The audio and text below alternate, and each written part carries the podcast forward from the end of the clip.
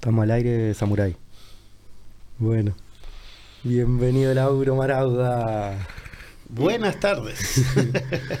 Qué placer tenerte acá, Lauro. Igualmente, Alejandro. Igualmente. cosas ahí, ya estábamos hablando de algunos amigos, de los estudios ahí, de los talleres en animación a la lectura de Kipus. Este... Y, y es muy lindo estar no solo contigo, sino en un estudio tan lindo, tan bien equipado y que es tu casa además. Además, ¿no? Es lo, unís lo profesional y lo personal, lo, lo, doméstico. Eso es una linda combinación. Mm. Me siento muy a gusto, como en mi casa. Muchas gracias, Lauro. Te, te hice este dibujito donde estamos ahí. Sí.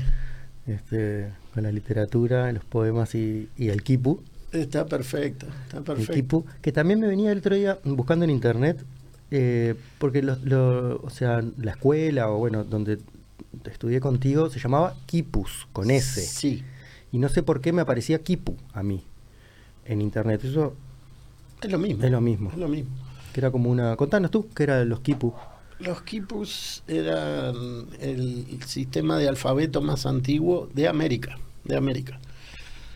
Lo utilizaban los incas en principio para, para la contabilidad, para contar granos, para Mm. contar. Claro, no era tanto literatura y palabras, no, no, sino no, números. No, números. Claro. Al principio eran números y o, o los primeros que aparecieron, porque después resultó que algunas palabras había escritas este, y bueno, en ese sistema que, que, era la escritura de ellos, ¿no? Y de acuerdo a la cantidad de, de nudos sí. que tuviera, de acuerdo a los colores, hasta inclusive la, la el tamaño, ¿no? Corto o largo, de acuerdo a eso eran distintos los signos con distintos significados. O sea, es el alfabeto más antiguo de América eh, y fue este, inclusive en su momento perseguido por los españoles. Y los alteraban, creo, ¿no? Cuando... No, no que... hicieron, hicieron, una gran quema de equipos ah. los españoles. Una quema me hace acordar un sistema que tenían los incas de correo por, por, por los Andes, eh, que se vestían los correos con trajes con, con cosas y se iban pasando, corrían las bueno, montañas debe, debe y, había, ahí, y, hacían sí. las postas como antes las postas de caballo, pero sí, eran, eran de así, personas. No, no, pero eso, eso era lo, te suena igual, pero claro, era, no. eran los chasquis. Esos eran los chasquis, que eran mensajeros del imperio que, que claro, iban en postas, se iban transmitiendo mensajes. Sí, porque no, no, podían correr todo uno no, solo. No, que eran códigos cifrados y en 48 horas cubrían desde Cusco a Quito. Sí, sí, sí, eran... Eh, ahí no eran quipus, ahí eran de memoria, ¿no? Iban pasando de chasqui en chasqui hasta, hasta así, atravesar lo que hoy son distintos países, ¿no? Eh, pero eso era chasqui, chasqui. Lo que pasa es que ellos estaban muy avanzados en muchas cosas, los, los incas, ¿no? Y, y, entre ellas este sistema que después se decodificó y se sabe que había algunas oraciones rituales, que había algunos mensajes religiosos, que había lo que hoy conocemos palabras también, no solo números y no solo contabilidad, ¿no? Este, entonces, eh, de alguna manera pertenece a nuestra cultura más antigua. Fue un atropello que quemaron quipus, este, quedan pocos, quedarán 800 quipus en el mundo y varios en, en museos alemanes, en museos de Europa. Mira. ¿no? Este, pero el día además que se logre descifrar bien realmente, realmente claro, claro. a qué hay como suposiciones de ta, estos serán tantos Seguro, granos sí, esto será este, o se completa con la imaginación lo que no se ve no Sí. pero pero es este es algo muy americano y que en particular para nosotros tenía el significado profundo de los nudos porque lo que pretendíamos con Kipus que fue un centro de formación de animadores a la lectura y de coordinadores de talleres literarios. ¿no? Lo que pretendíamos era de alguna manera anudar justamente, crear vínculos, vínculos a través de la literatura, a través de la palabra con sentido de belleza, como es la literatura, y a partir de allí este, ir de alguna manera transmitiendo sentimientos, transmitiendo valores, en fin, eh, anudando corazones. Esa era la idea de Kipul y, y, creo que lo realizamos bien porque durante 14 años eh, que anduvo a full Kipul. Eh, Justo ahora se, creo que son los, fueron los últimos, ¿no? sí, por ahora, vamos a ver. Este, sí, eh, no, no, la pandemia fue muy mm, cruel con Kipus porque, porque Kipus es esencialmente presencial. Presencial, ¿no? Eh, es con personas presentes que el fenómeno. Este, pero se formaron en eso que, que llegó a ser una institución, se formaron decenas de coordinadores de talleres y animadores, muchos, que en algunos lugares son los, los únicos que llevan a frente un taller literario, en, en algunos lugares del interior, en algunos departamentos. El único taller literario está a cargo de un egresado o de un estudiante de equipo.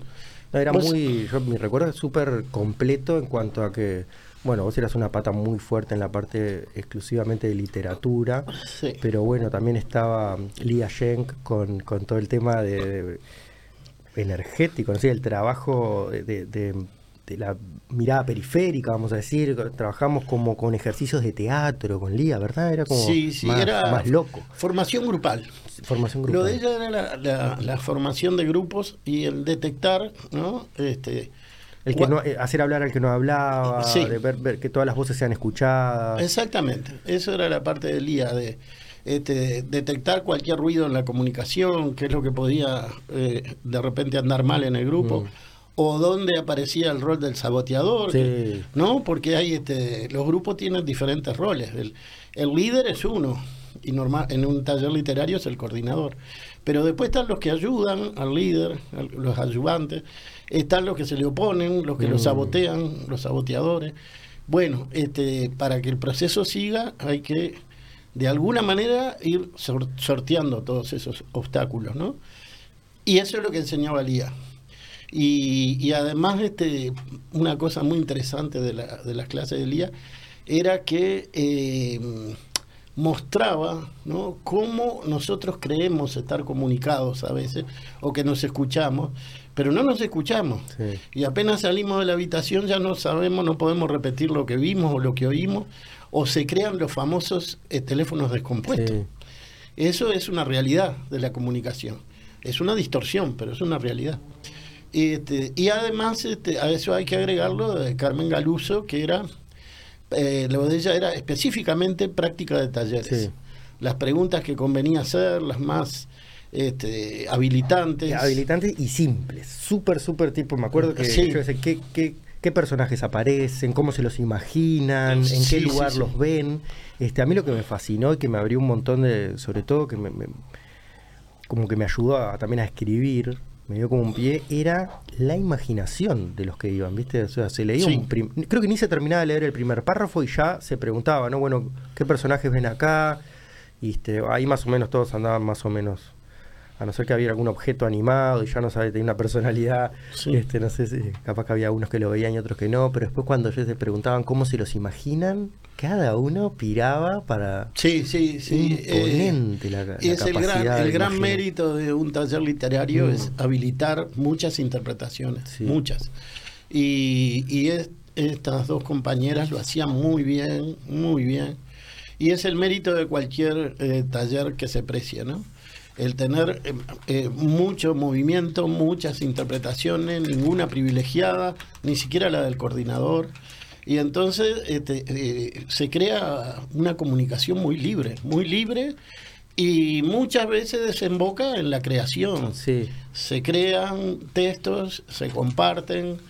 hay muchos talleres que se dirigen hacia la escritura, como me ha pasado, me pasó a mí con el mío, ¿no? El, el taller Rubén Dalva eh, era un taller literario donde había información de literatura, había, analizábamos un texto o opinábamos, pero después la, gente misma, los talleristas, lo fueron empujando hacia la, hacia la, escritura. ¿Ese que está en, el, MAM? No.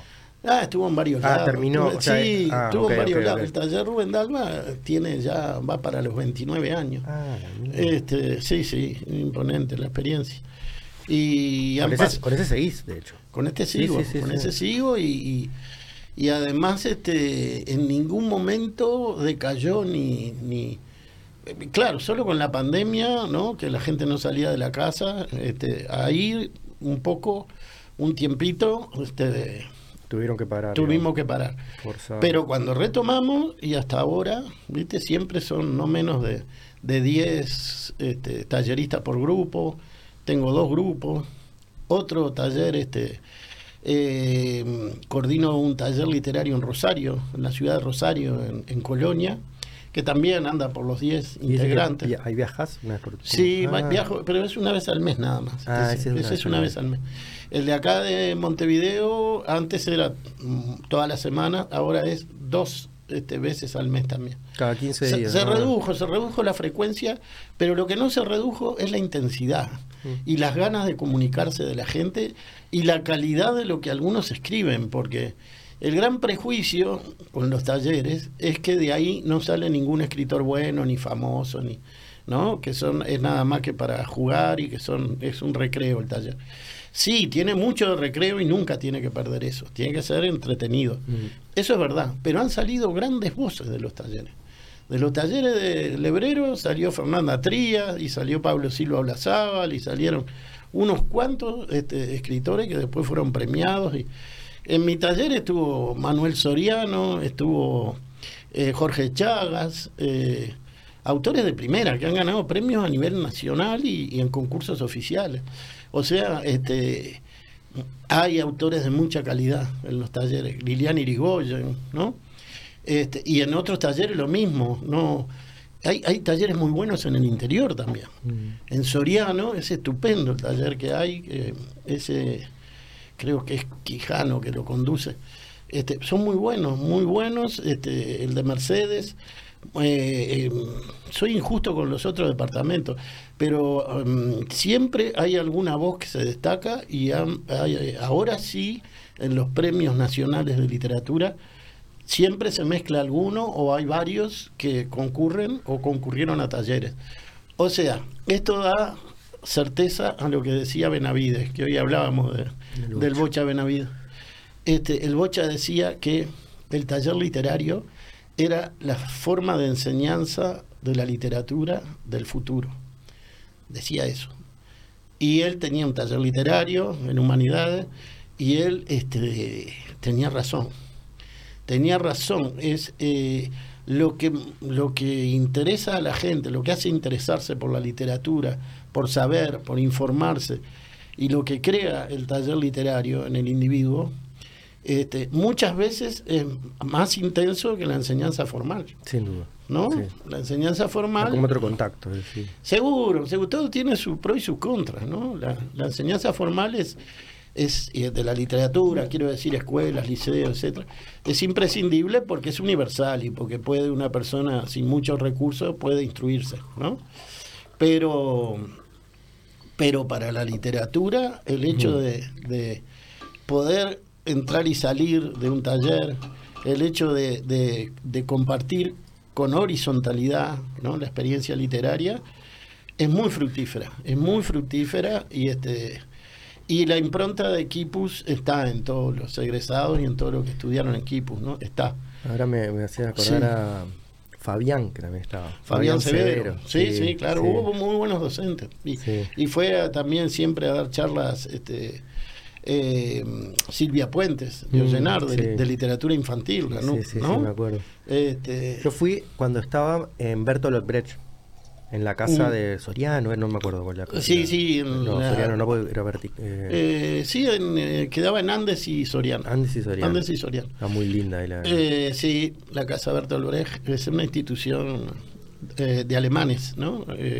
En, en un comienzo, pero con muchas actividades, no solo esa, ¿no? Y, lo interesante además de Silvia Puentes es que ella traía, viajaba mucho, ¿no? Viajaba mucho y traía de todos los países traía libros infantiles interesantes que acá no llegaban, que no se conocían.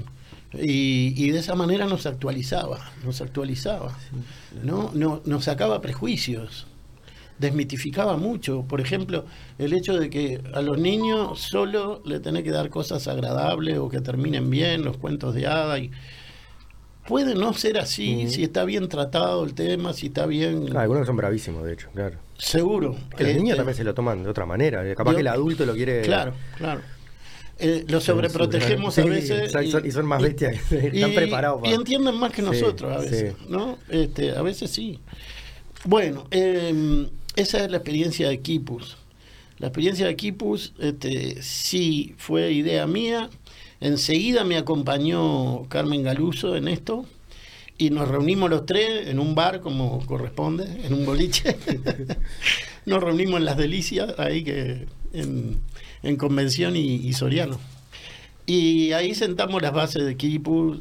Eh, un año entero estuvimos creando el programa y y este y los distintos niveles, ¿no? Porque claro, creo que el primer año tenía que ver con justamente la, el taller de animación a la lectura. Sí, sí. Ese era el primer título que te daban. Ahí está. Pero animar a la lectura te habilitaba para manejar un grupo eh, para, para un grupo donde circularan la información literaria, las opiniones, ¿no? Pero para profundizar más, el técnico en animación... Que ya era segundo año. Era otro nivel y ya eso habilitaba no solo a interpretar textos, sino a analizarlos. Para analizar un texto tenés que conocer algunas categorías formales, tenés que saber los tipos de narrador, tenés que saber otras cosas. Y en tercero ya era ya estabas en posesión, posesión de lo principal a, todo nivel, ¿no? Cómo manejar un grupo, cómo las figuras principales, la, los recursos literarios, este, era muy completo y, este, y de hecho salía muy bien, muy bien formados las personas. Eh, es difícil que se repita, ¿viste? Porque es difícil, porque además este, tanto Lía como Carmen este, como que estamos ahora en otras actividades y, este no, no. Es, complicado. Si no tenemos una ayuda oficial de eh, como llegamos a tener inclusive, ¿no? De que, de que nos pagaran un sueldo por hacerlo. ¿Eso cómo este, fue el ministerio? Eso era por las bibliotecas de la ah, Intendencia. Sí, lo hicimos en Peñarol un año. Era una ventaja comparativa esa, ¿no? Este, pero ahora no, este, si no, si no, no hay una ventaja comparativa, no creo que lo podamos hacer. Este, si no, tendríamos que cobrarlo a un precio que sería mm. para unos pocos. Al principio fue así, Kipu, ¿no? Siempre fue un poco caro cuando lo cobrábamos nosotros. Pero hay que tener en cuenta que pagábamos alquiler, que éramos tres, docentes. este, pero de todos modos, este, yo creo que la semilla está, la semilla está y, y cualquiera la puede continuar, ¿no? Este, Kipu fue el primer centro de formación en esto que te digo, en animación a la lectura y talleres literarios. Pero esperemos que haya muchos centros, esperemos que que, haya mucho movimiento y que haya y que haya este, de alguna manera una defensa de la filosofía de equipo. Mm. La filosofía de equipo es que cualquiera tiene derecho a escribir y cualquiera tiene derecho a leer, a acceder a, a los textos que han trascendido en la humanidad. Todos tienen derecho. Todos tienen derecho a producir textos y a conocer textos de otros esa es un poco la filosofía, ¿no? Y, la literatura es de todos, tiene que democratizarse, no puede ser exclusiva de unos pocos. Hay quienes piensan que la literatura es nada más que la obra de algunos genios y que los demás tenemos que reverenciarlos como, como quien mira la meca. No, todos podemos hacerla, todos pueden recibirla, tendrían que poder recibirla. Y, y es verdaderamente, como decía Antonio Machado, ¿no? La poesía, todos los poemas los hace el pueblo, decía Machado. Y en el fondo, si uno escarba, los poetas vienen formados con poemas anteriores y con coplillas y poemas populares y, y, cuando querés acordar el influjo de, lo que anda entre la gente, siempre, siempre de alguna manera influye sobre el escritor, por más culto que sea, siempre el, el, ambiente cultural lo, lo empapa. Eh, sobre esto de, de que todos los poemas los hace el pueblo, ¿no? Que decía Machado. Eh, yo me acuerdo eh, algo que también estuvimos hablando al comienzo, de un, profesor que a mí me marcó mucho en el IPA.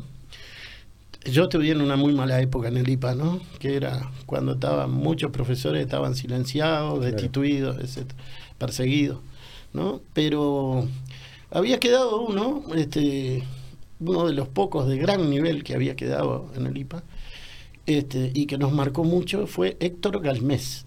Héctor Galmés tiene un libro de cuentos delicioso que se llama La noche del día menos pensado.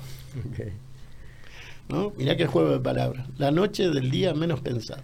Son unos cuentos estupendos, vigentes hasta hoy, cuentos casi todos fantásticos.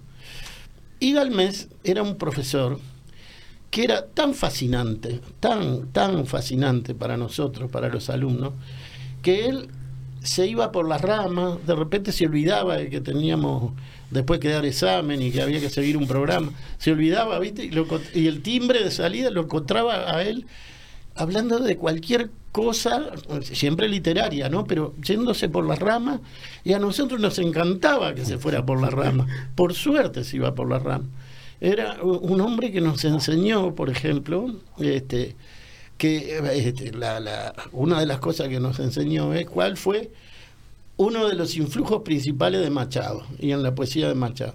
Y uno de los impulsos, este, los influjos más importantes fue esa poesía popular española, porque el abuelo, resulta que el abuelo de Machado era folclorista.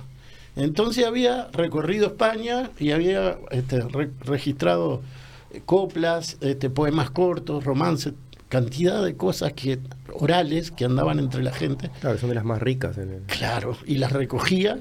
Y lo mismo el padre, el padre de Machado también fue folclorista, ¿no? Estudiaba el folclore español.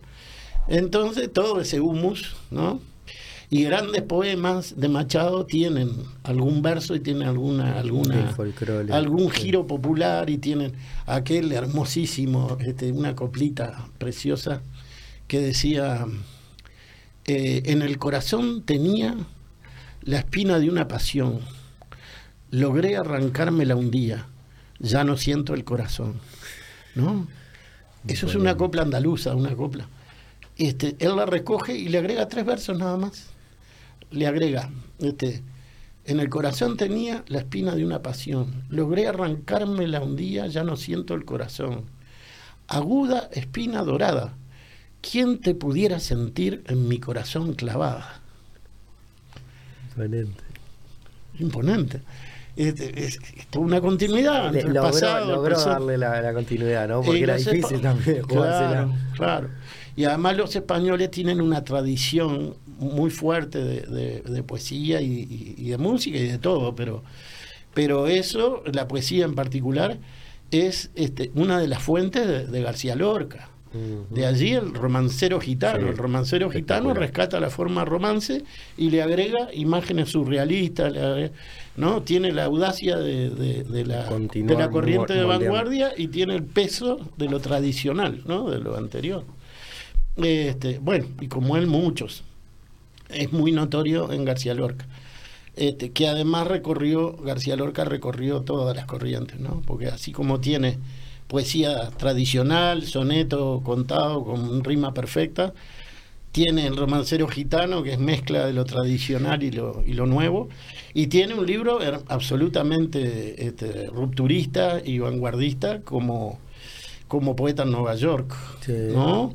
que tiene imágenes alucinantes. Este, ya en ese entonces este, había recorrido ya todas las formas y, bueno, es un poeta, García Lorca, de los que nace cada dos mil años más o menos, ¿no? Es este, era algo increíble, increíble. Y ahí está la atracción también de la, de la literatura, ¿no? Cuando una persona en sí misma tiene los factores de seducción, como García Lorca, que era un, un no, era bien parecido, pero aparte era de un cascabel. Era una persona que llegaba a una casa en España ¿no? Y, ya todo el mundo se alegraba porque hacía chistes, porque hacía, porque decía poemas, porque inventaba poemas, inventaba poemas y eh, se sentaba al piano e inventaba canciones. improvisaba en el momento. Canciones, inventaba canciones, ¿no? Con, con, poemas que se le ocurrían en el momento. Ese era García Lorca. Y este, y, y era, claro, era una, aquello era un torbellino de creación, era algo que, también según algunos fue, fue uno de los factores que le costó la vida también. No, parar, no poder em, filtrar un poco ahí. No, Terminaba no, no, no, no, no. El, el, el, no, el problema fue que él este, tenía mucha seducción, también sobre las mujeres. Mm. Y a pesar de lo que hoy se conoce de, que él no, ¿no? Que tenía atracción por su sexo, ya se sabe que, que tenía relaciones con Dalí, etcétera. Aunque él nunca en vida lo confesó, nunca. Y no lo en la literatura se puede llegar a, sí, a ver un este, poco. Pero en esa época era terrible. Claro. Esto era terrible. Y él no lo, nunca lo confesó, además, porque porque no quería disgustar a los padres. Los padres se hubieran disgustado mucho si hubieran sabido eso.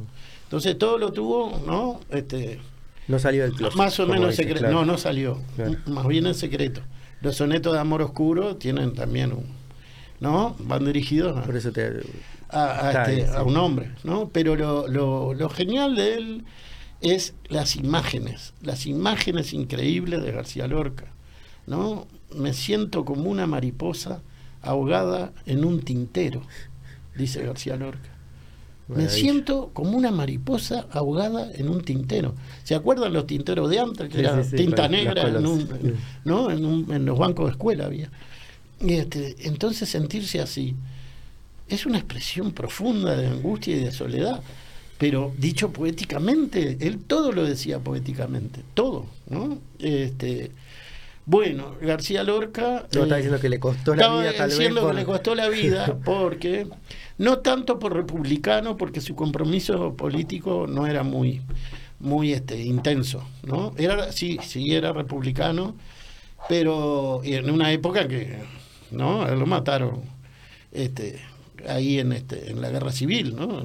Este, los eh, y lo, y lo mataron los falangistas, lo fusilaron los falangistas pero no es tanto una razón política lo que hay en él, ¿no? Lo que dice Francisco Umbral en un libro que, que el que quiera profundizar se lo recomiendo, que se llama Lorca, poeta maldito. Y era maldito por muchas razones.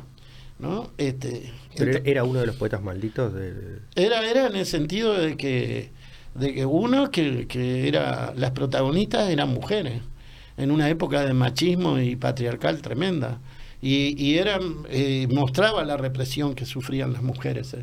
Todas las protagonistas de teatro de Lorca son mujeres y son mujeres oprimidas, oprimidas, oprimidas por, por, por, por, el régimen patriarcal, digamos. ¿no? Y este, bueno, y vuelvo a la, a la causa de la muerte. No fue tanto la política, no, no fue tanto que su literatura eh, fuera muy, muy eh, dirigida o reivindicativa de las mujeres. No, no fue eso tanto como el hecho de que él seducía a las mujeres y se enamoraban de él. Tocando el piano y con sus bromas, seducía y se enamoraban de él. Entonces, imagínate un falangista, un tipo conservador, absolutamente conservador. la mujer hablaba de este. Y que, y que, se daba cuenta que la mujer había quedado prendada de, García Lorca. Empezaron esos oficiales falangistas, empezaron a acumular bronca contra él. Y esa es una de las razones. Esa es una de las razones. También, digo, algo de, de su homosexualismo habría, ¿viste? Porque los fusilaron de espalda, además. Ah, sí. Este, y hoy día, bueno, hoy día se está se está sabiendo más sobre esa muerte. Eh, eh, sobre la guerra civil española, ¿viste? hay un gran manto de olvido, de ocultamiento, porque una porque no es tan lejana, ¿viste? Y otra porque dividió a España, verdaderamente dividió a las familias y, y corrió mucha sangre y fue una lucha fratricida, donde además, claro, participaron eh, para defender la República voluntarios de todos los países. Y para defender a Franco y, la Falange, hasta lo llegaron a bombardear los, este, los, aviones alemanes. El bombardeo de Guernica fue hecha por fue hecha hecho por la Luftwaffe, que era la, aviación alemana, ¿no? Y, hicieron escombros a, Guernica, ¿no? Eh, eso dio lugar al famoso cuadro de, de Picasso, ¿no? de Pablo Picasso. Cuando los oficiales nazis lo, le piden explicaciones a Pablo Picasso. Si le pone ahí el, Guernica. Sí, es un cuadro estremecedor, es imponente, es estremecedor. Esa mujer con el aullido, con el niño en brazos, mi Dios. Bueno, pero ahí está, es un cuadro estremecedor y cuando le preguntan a, a Picasso, los oficiales alemanes, dice, ¿usted fue el que hizo ese cuadro? Y Picasso les contesta, no, lo hicieron ustedes. Yo le saqué la foto. Claro. Lo hicieron los alemanes.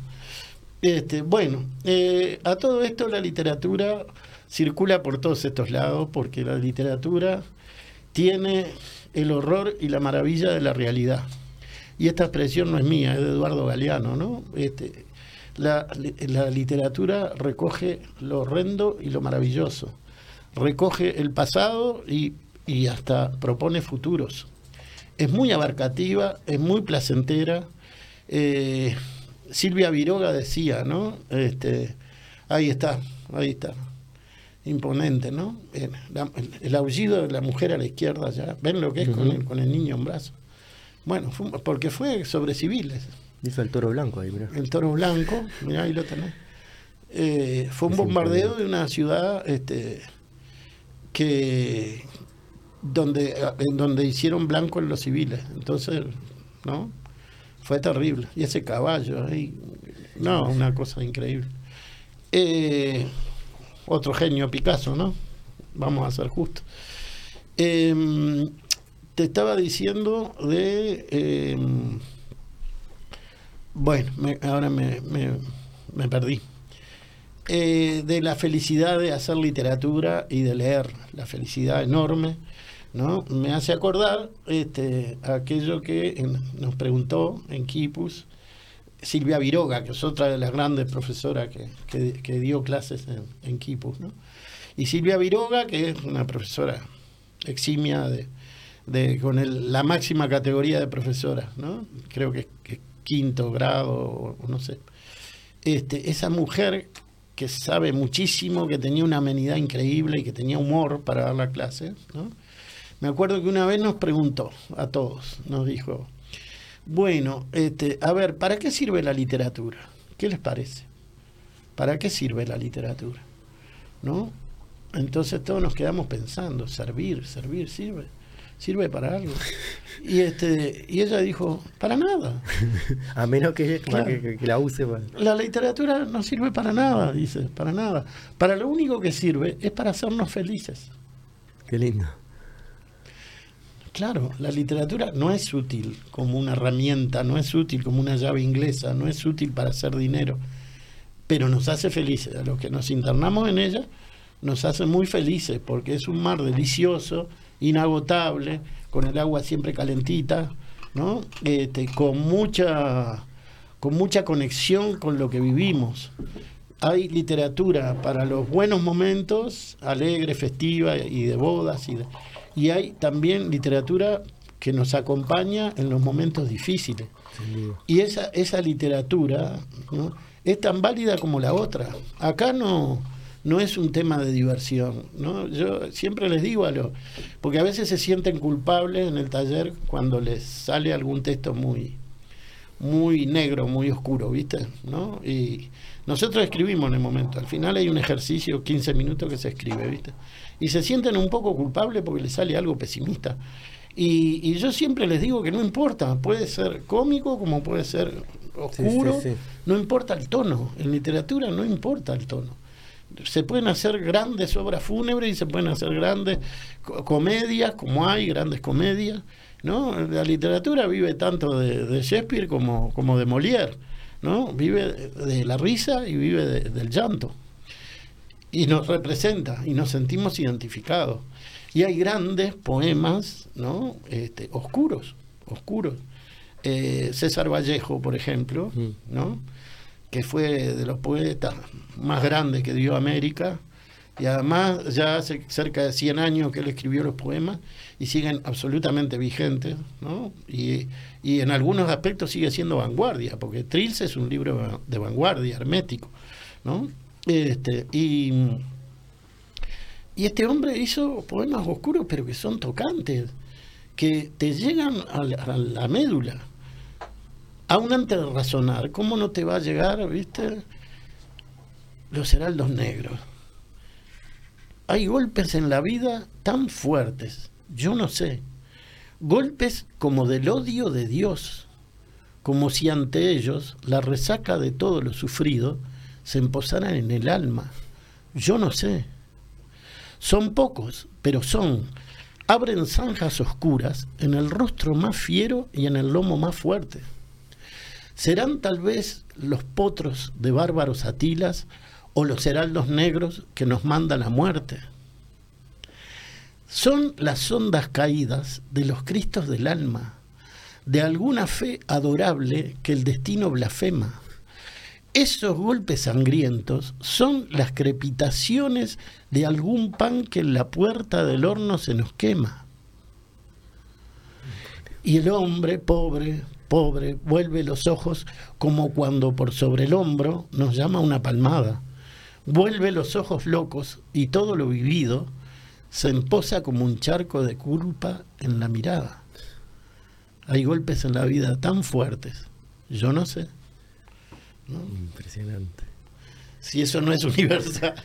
Y si eso con imágenes y con historia, todo. Bueno, era, Vallejo era una cosa insólita, insólita, insólita. Tiene otra, tengo una anécdota ahí, porque mira, lo que estoy haciendo últimamente es recoger, estoy haciendo lo que serían memorias, lo que más se parece es a memorias cosas que yo recuerdo de escritores o artistas con los que tuve contacto y cosas que me llamaron la atención a mí. No sé si alguien sentirá lo mismo o le importará o lo transmitiré bien, no lo sé.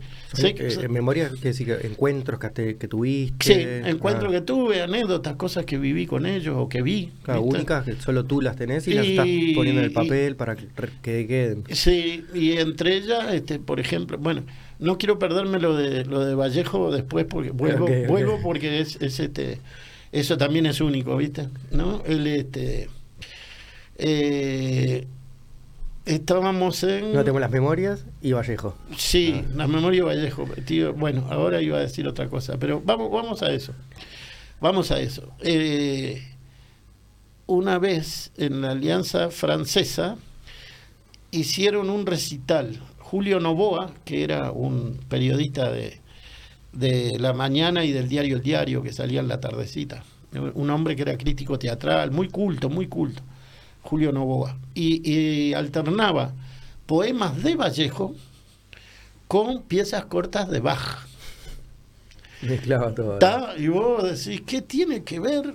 ¿Qué tiene que ver un poeta peruano del siglo XX con un eh, compositor alemán del barroco? ¿no? ¿Qué tiene que ver? ¿Desde el siglo XVI? O, este, no, del XVII. ¿Qué tiene que ver? Bueno, cuando vos escuchabas aquello, terminaba un poema Vallejo, seguía una composición de Bach. Vallejo, Bach, Vallejo.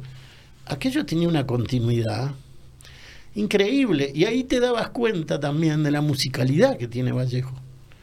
Al lado de un músico la musicalidad que tiene un poema. El poema ya tiene la música en sí mismo. Sí, sí, un ritmo. bueno, fue una cosa increíble, un placer aquello.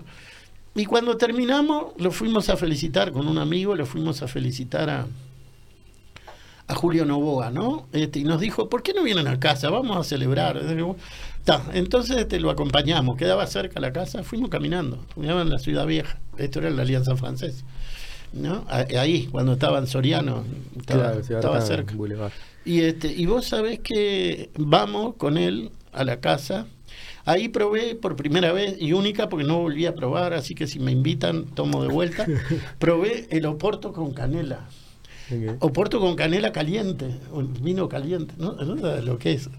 Una delicia, claro. cabezón.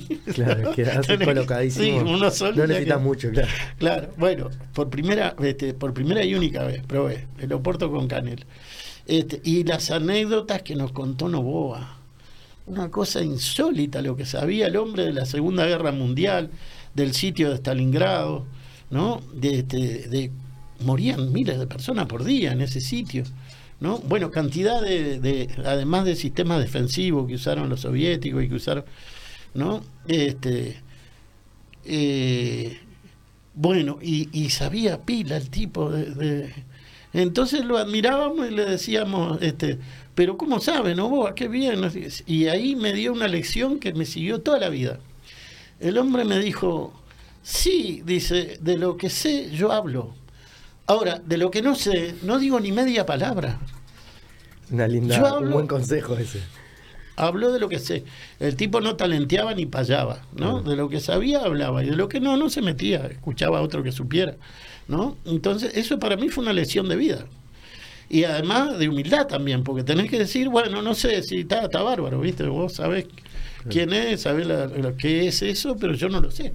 Así que explícame nomás cómo es que se, cómo es que, se hace con esto de la computadora, que no entiendo nada. ¿Se prende para que ande? Bueno, es mi caso, la computadora. Eso es autobiográfico. Sí, sí, me acuerdo que uno de los prólogos que habías escrito para mí desapareció. Sí. sí, bueno. Bueno, y este. Entonces, ¿quién estaba en esa reunión celebrando ese recital? estaba Javier Abril, que era el mejor amigo de Vallejo. ¿Está? estaba, el hombre era cónsul de Perú en Uruguay en ese momento, ¿no? Un hombre muy callado, así, este, pero, pero también de esas personas que hablan poco y sabias, ¿no? Y este, y entonces no perdimos la oportunidad de decirle, ¿viste? ¿No? el final de, la vida. Él estuvo cuando murió Vallejo y, estaba la mujer de él, Otilia, ¿no? Y, este, y hay un poema, para entender esto hay que saber el, poema este, de Vallejo que dice, es, es piedra negra sobre piedra blanca, se llama, piedra negra sobre piedra blanca. Y dice algo así como, me moriré en París con aguacero, un día del cual tengo ya el recuerdo me moriré, me moriré en París y no me corro un día jueves, como es hoy, de otoño. Jueves será porque hoy los húmeros me he puesto a la mala y nunca como hoy me he visto con todo mi camino a verme solo.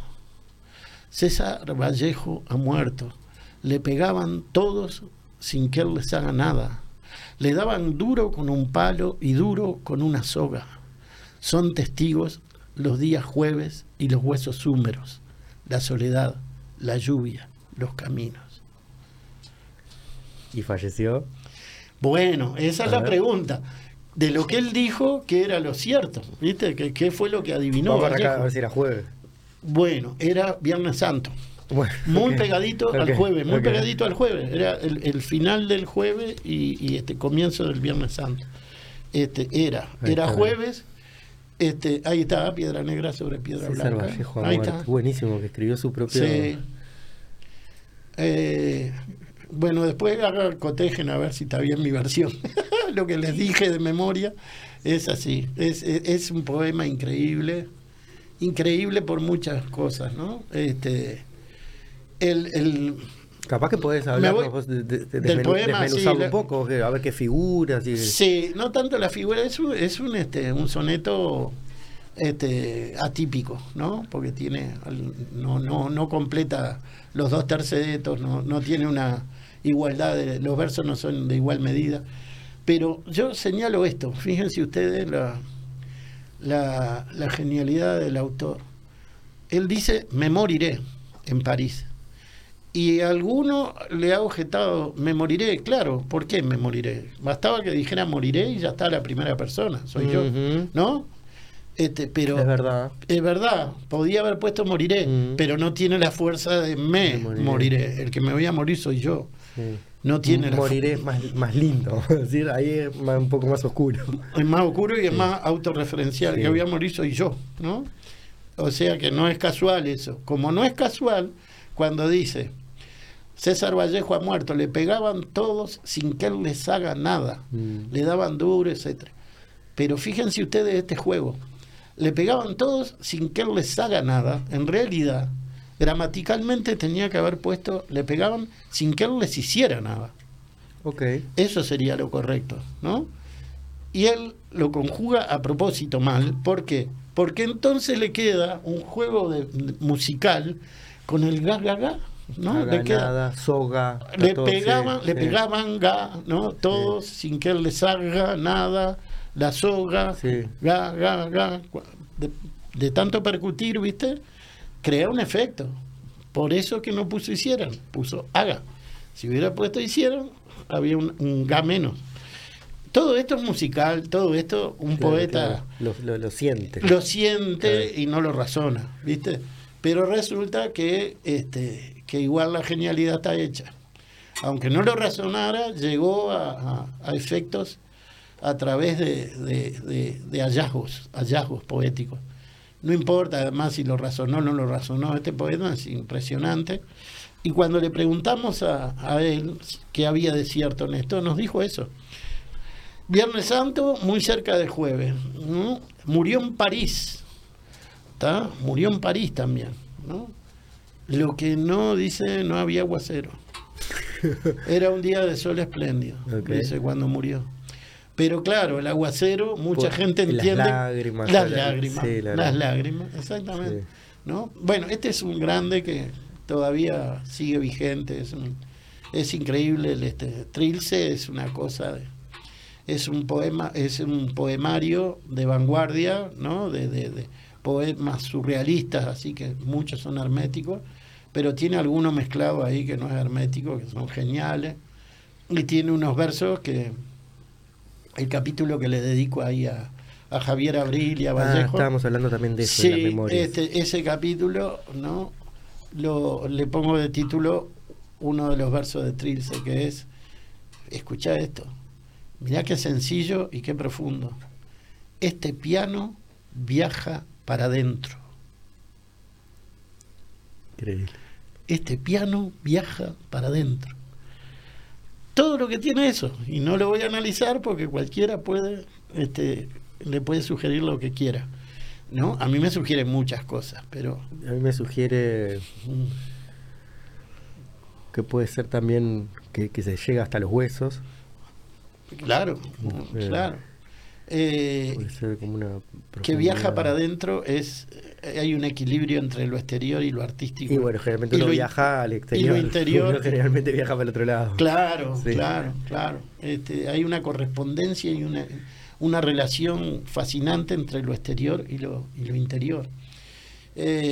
bueno, eso es este, ese encuentro con Javier Abril y esa confesión, viste, que hizo ahí si yo no la recojo, viste, no, seguramente se va a perder, se va a perder. Entonces, y eso me pasa con varios, me pasa, ¿sabes con qué me pasa? Este, me pasó con el encuentro que tuve con este, Paco Ibáñez. Me lo presentó Ricardo Prieto, un gran dramaturgo y escritor uruguayo. Me lo presentó en el lobizón de la Plaza Carrancha. Había un lobizón ahí donde se comía un gramajo exquisito y, ellos iban ahí por eso mismo.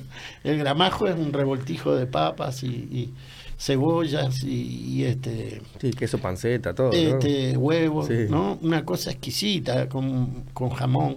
Ah jamón una delicia era. Bueno y ellos este, quiénes fueron esa noche fueron Paco Ibáñez fueron este fue Goiti solo no eh, y Julia. O sea que yo estuve con la canción completa, con palabras para Julia, estuve esa noche. Que además resalto la sencillez y, la, y lo afectuoso de Paco Ibáñez.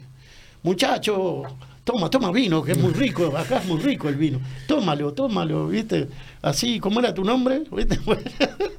y este, ese era, Paco era, y te palmeaba, ¿viste? Un tipo recontra afectuoso y nada creído, ¿viste? Y siempre con su camisa negra, ¿viste? Que, ¿no?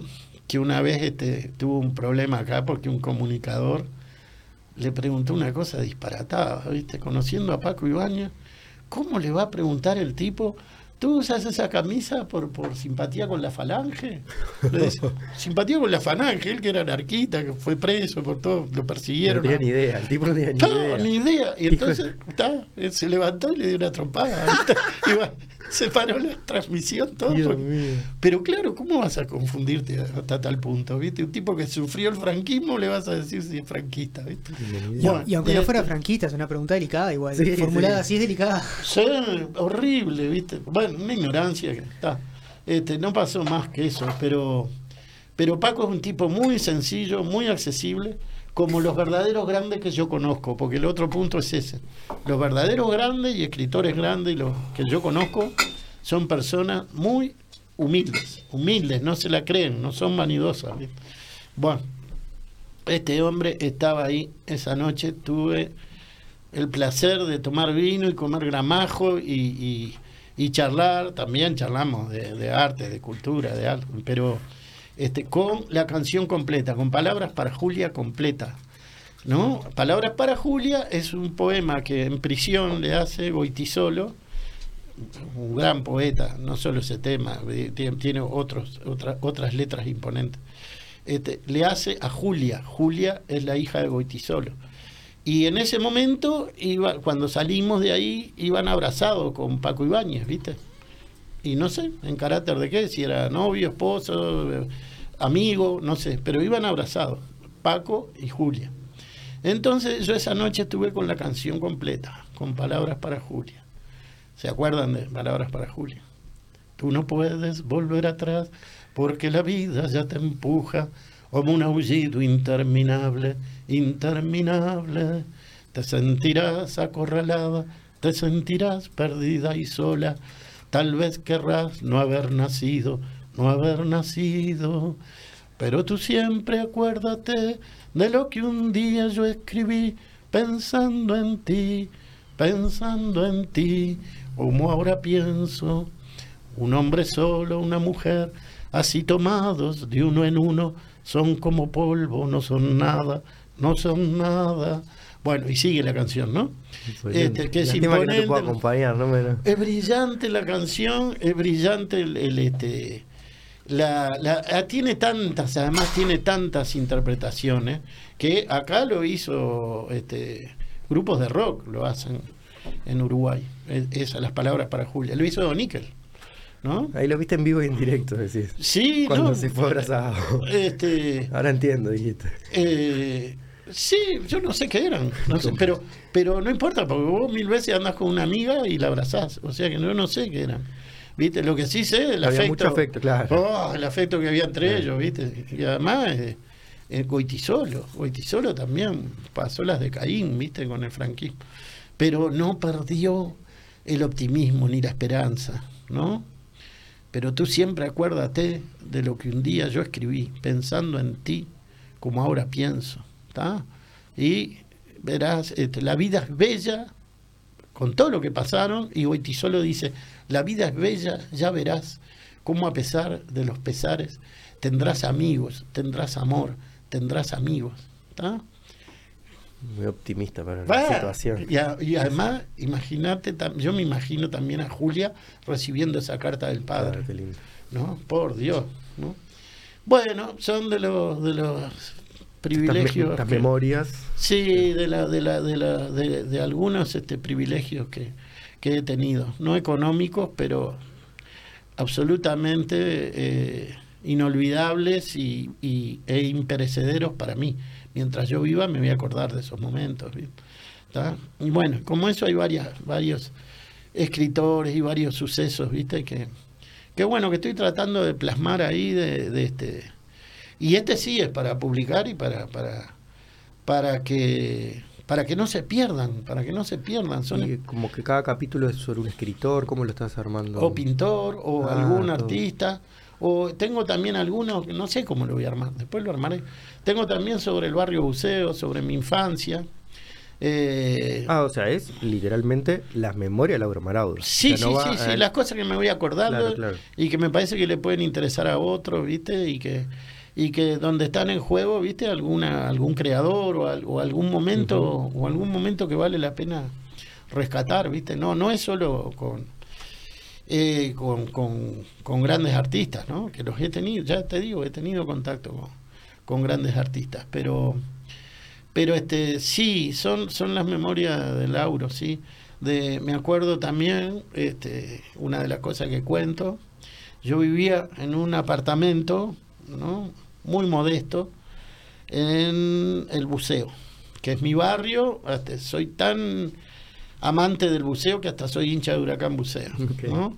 que estamos en la C y no sé cuándo saldremos de la C, ¿viste?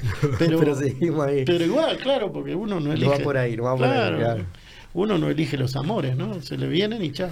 Y los acepta. Bueno, y, este, y, allá en ese apartamento muy humilde, muy. Eh, en otra época, en otra época eran tres apartamentos hacia el fondo en el buceo, en la calle Ramos, casi Layeman.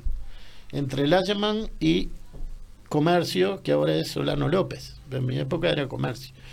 Y este y, y era otra época, también quiero resaltar esto porque antes, cuando era chico, dejábamos la puerta abierta. Claro, era un barrio, barrio. Barrio, barrio. Dejábamos la puerta abierta y nunca te faltaba nada.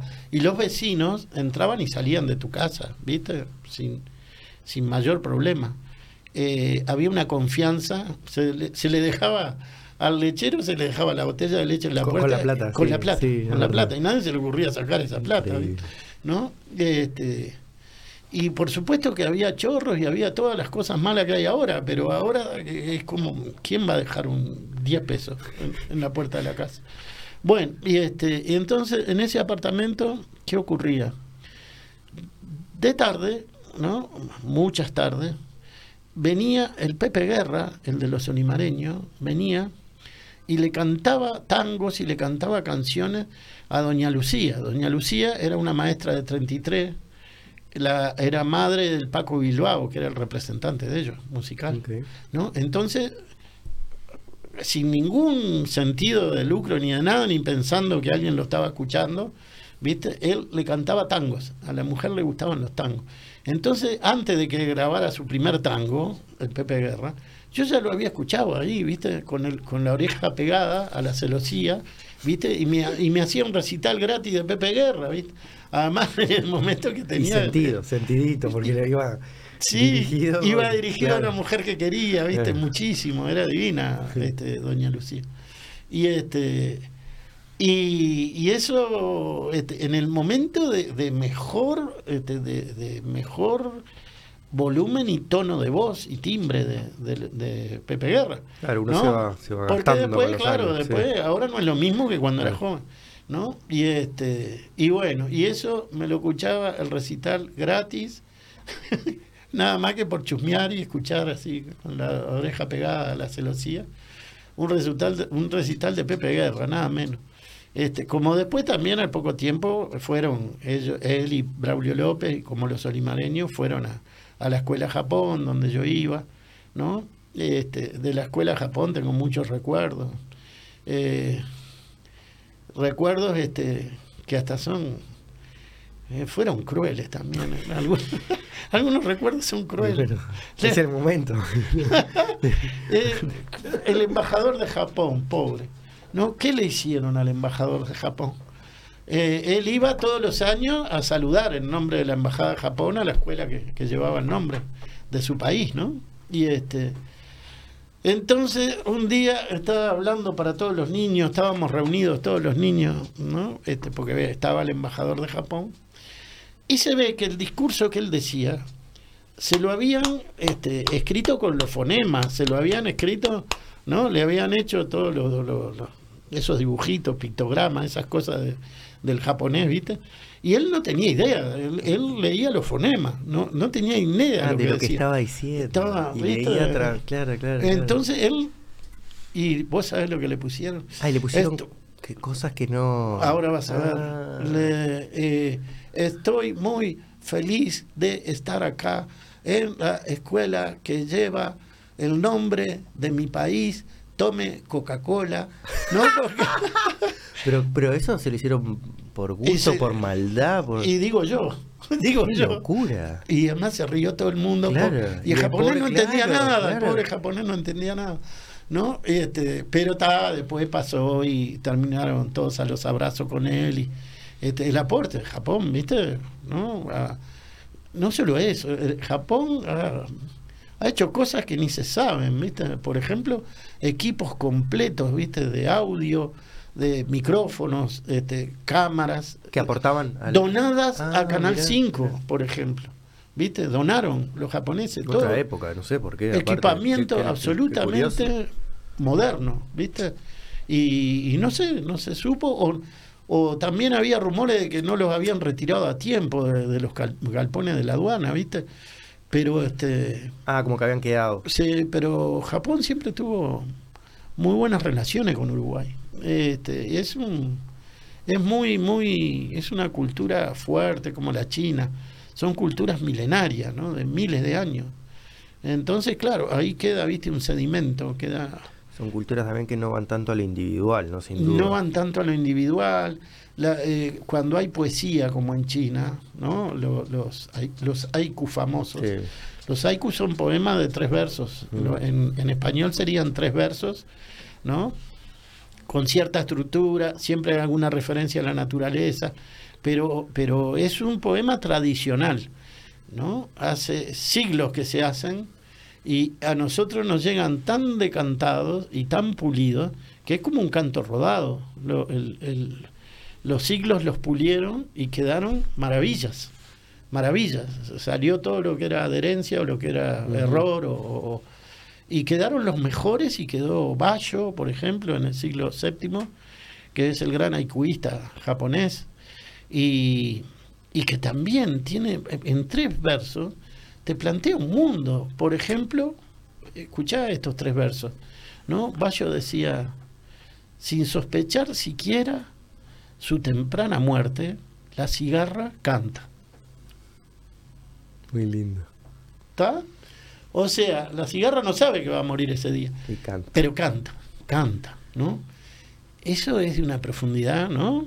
Este, y, y después el que me encanta a mí, que también es como, como, es como la utopía de Galeano, ¿no? Que avanza un paso y se corre otro paso, el horizonte. Y, Es la utopía, pero esa es la utopía necesaria, ¿no? Y, y Bayo tiene un, tres versos que son así, un, un, homenaje a la constancia y un homenaje a, a la perseverancia, aunque no se llegue al resultado final, aunque no se llegue.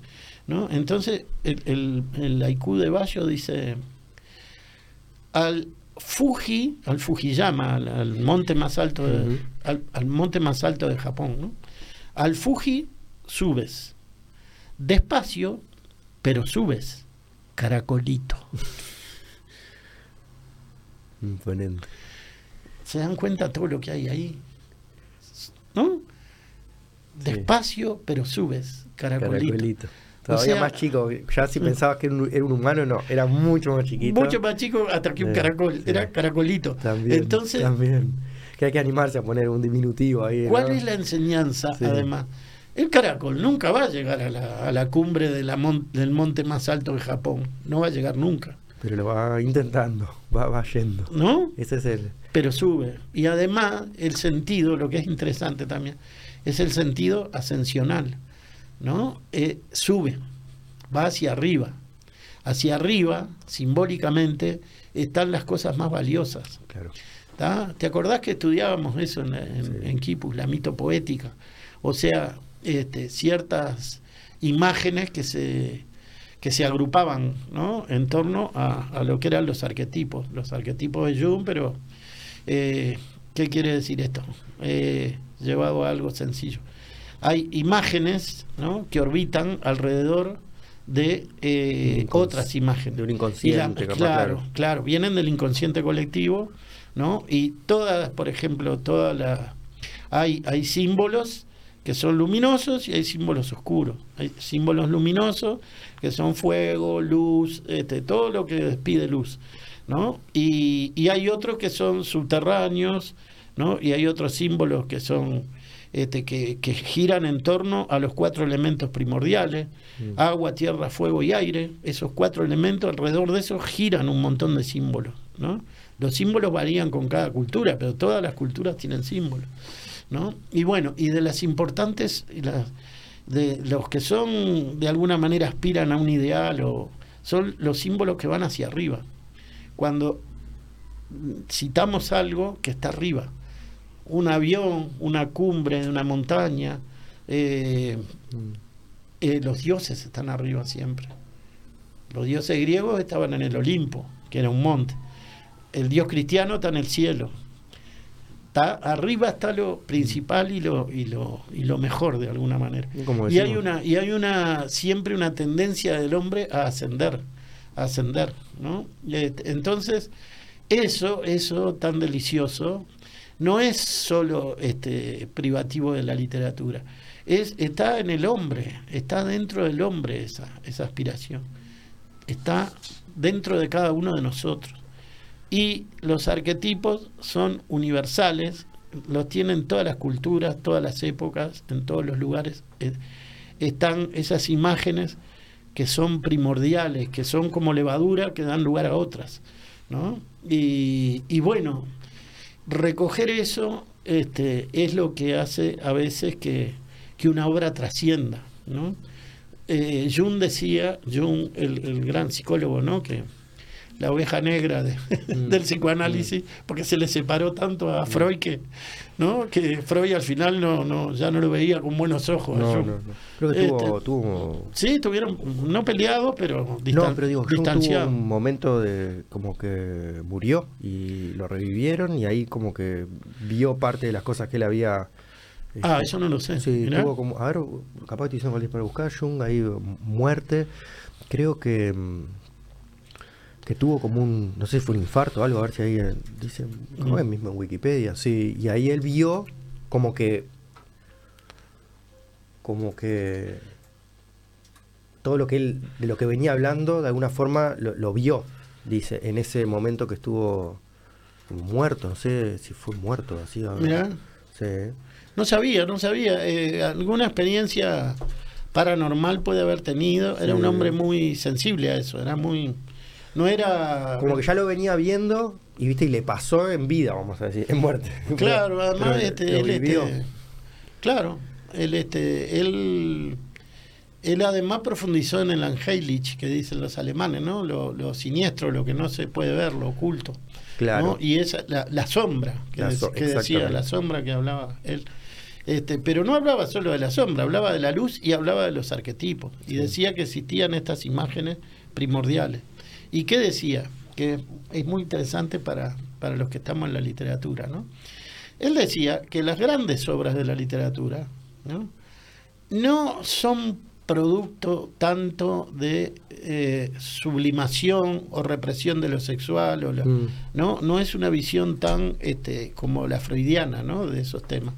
Él decía que lo que, lo que en realidad trasciende en, en literatura es lo que está conectado a los arquetipos. Mm.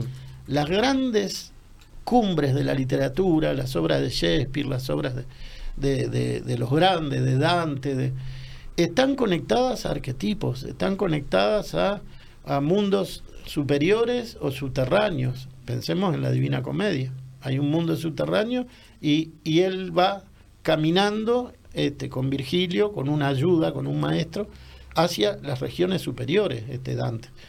Este, pensemos en, muchas obras que, han trascendido y tiene y Don Quijote y Sancho Panza mm. tienen esa conexión con los arquetipos. En, en, Don Quijote está muy claro el idealismo, está muy claro que él está es su lenguaje es elegante y vive en el aire.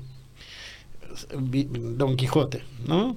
Y a la vez le creó una contrafigura, Sancho Panza, que es práctico, que es pragmático, que, no, que está pensando en comer siempre. O sea, este, eh, la contrafigura perfecta, Sancho Panza, que tiene su sabiduría popular, mm, es mm, sabio mm, Sancho Panza, es un personaje muy sabio, este, pero con esa característica, esa cualidad. Y, y, y Don Quijote vuela, vuela y y, este, y cada uno en algún momento de la obra además ve cumplido su sueño, ¿no? Porque durante todo el tiempo Don Quijote le promete a, Sancho que este, le va a dar como premio a sus esfuerzos, a sus sudores, le va a dar una ínsula que eh, no, no sabe ni qué quiere decir ínsula este, eh, Sancho pero, ya, le sonaba, ya le sonaba que claro, no era algo bueno pero ah, claro, le sonaba algo bueno, le iba a dar una ínsula y, finalmente Sancho en determinado momento eh, lo, es declarado gobernador de la ínsula Barataria. Además el nombre, Barataria. Y como gobernador de esa ínsula, ¿no? Eh, él tiene eh, resoluciones y dictámenes muy sabios. Ah. Todos le hacen creer a, a, Sancho, ¿viste? De que se llevaban a cabo sus... De que, estaba, que le llevaban a cabo las cosas que él decía y que... pero él es muy sabio en, cuando gobierna Sancho, esa ínsula. Es muy sabio, tiene la sabiduría del sentido común. Claro, claro. ¿no? Y, este, y a su vez, a Don Quijote también se le cumplen los sueños, ¿no? En, determinados momentos. Eh, es una obra encantadora. Don Quijote y Sancho Panza son este, obra, eh, es atemporal, porque además ahí está la tendencia del hombre hacia lo pragmático, lo utilitario, ¿no? Y por el otro lado, hacia lo ideal, hacia, lo, hacia los sueños, hacia, hacia lo que no existe en la realidad, ¿no? Pero existía en la cabeza de Don Quijote. En la cabeza de Don Quijote había una dama divina, preciosa, Dulcinea, que eh, en realidad estaba inspirada en una campesina vecina, al Don San Lorenzo, ¿no? Y este, pero él la veía hermosísima, preciosísima. Creo que es una parte que se, se, van a separar, o creo que, no sé si Sancho Panza le dice yo me vuelvo, yo me vuelvo, y le dice, bueno, eh, si te encuentras con, con Dulcinea, dile que estoy completamente muerto de amor por ella, no sé qué, y le dice, y si te pide alguna comprobación ¿no? de, mi amor, cuéntale esto. Y ahí el Quijote se desnuda y se tira arriba de, un, de un espinillo, una cosa así. Sí, sí, sí. sí, una increíble prueba de amor, ¿no? claro, claro. Que además, pobre, ella ni se entera de eso. ¿No? Y este... Ah, porque ella nunca se entera de nada, ¿no? No me acuerdo. No, no. no, nunca la llega. No la llega. O sea, que está en su. No, sí se le rinde a los pies y lo mismo Sancho Panza, mi, mi amo, mi, mi caballero. Pero, pero cuando él tiene el contacto directo con la campesina, ¿no? que él cree que es Dulcinea y no sé cuánto, ¿no? a partir de ahí, ¿no? las mujeres se van medio riendo, ¿viste? Sí. No huele bien Dulcinea. Entonces, este, a partir de ese momento es curioso porque deja, Don Quijote deja de idealizar. Deja, a partir de ese momento ya no idealiza, ya no convierte a, los posaderos en, dueños de un castillo, ya las meretrices no, no, no pasan a ser doncellas como en la primera parte, que él las veía como doncellas. ¿no? Este, se va poniendo más, más terrenal, más, deja de soñar deja de soñar prácticamente. Hay solo en la segunda parte hay solo un episodio que es la cueva de Montesinos que tiene mucha fantasía, pero no, pero deja de soñar. Y hay y también hay una parte en que eh, cuando se dirige a, a, Dulcinea y a las damas, Sancho Panza usa el lenguaje de Don Quijote. El lenguaje culto, elevado, ¿no? Por eso se dice que hay un momento en que Don Quijote se sanchifica y Sancho Panza se quijotiza. Ah, ¿no? Sí. Pero hay más cosas estremecedoras y, que para mí me corre un frío cuando las recuerdo de, Don Quijote.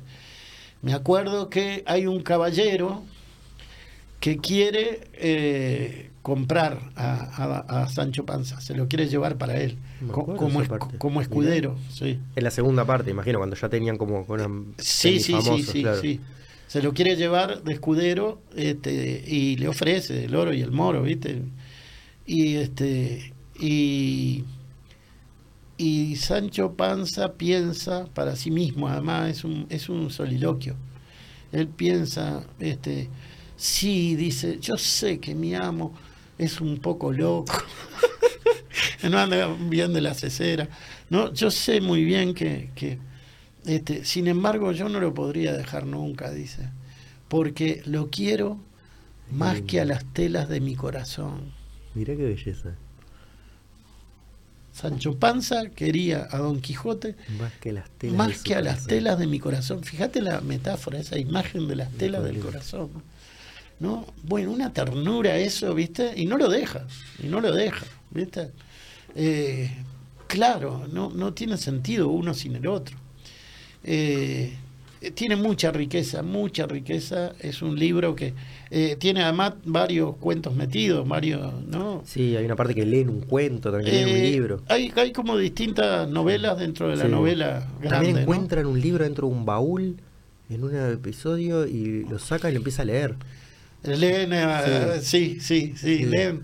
Este, y, y además, este, no Don Quijote, este, Don Quijote no reconoce este, ese libro como, como, como que trata su historia, ni este, lo que encuentran en el baúl mm. entre las tantas cosas que encuentran con el, el barbero y el cura, que son los las personas cultas de ahí, ¿no?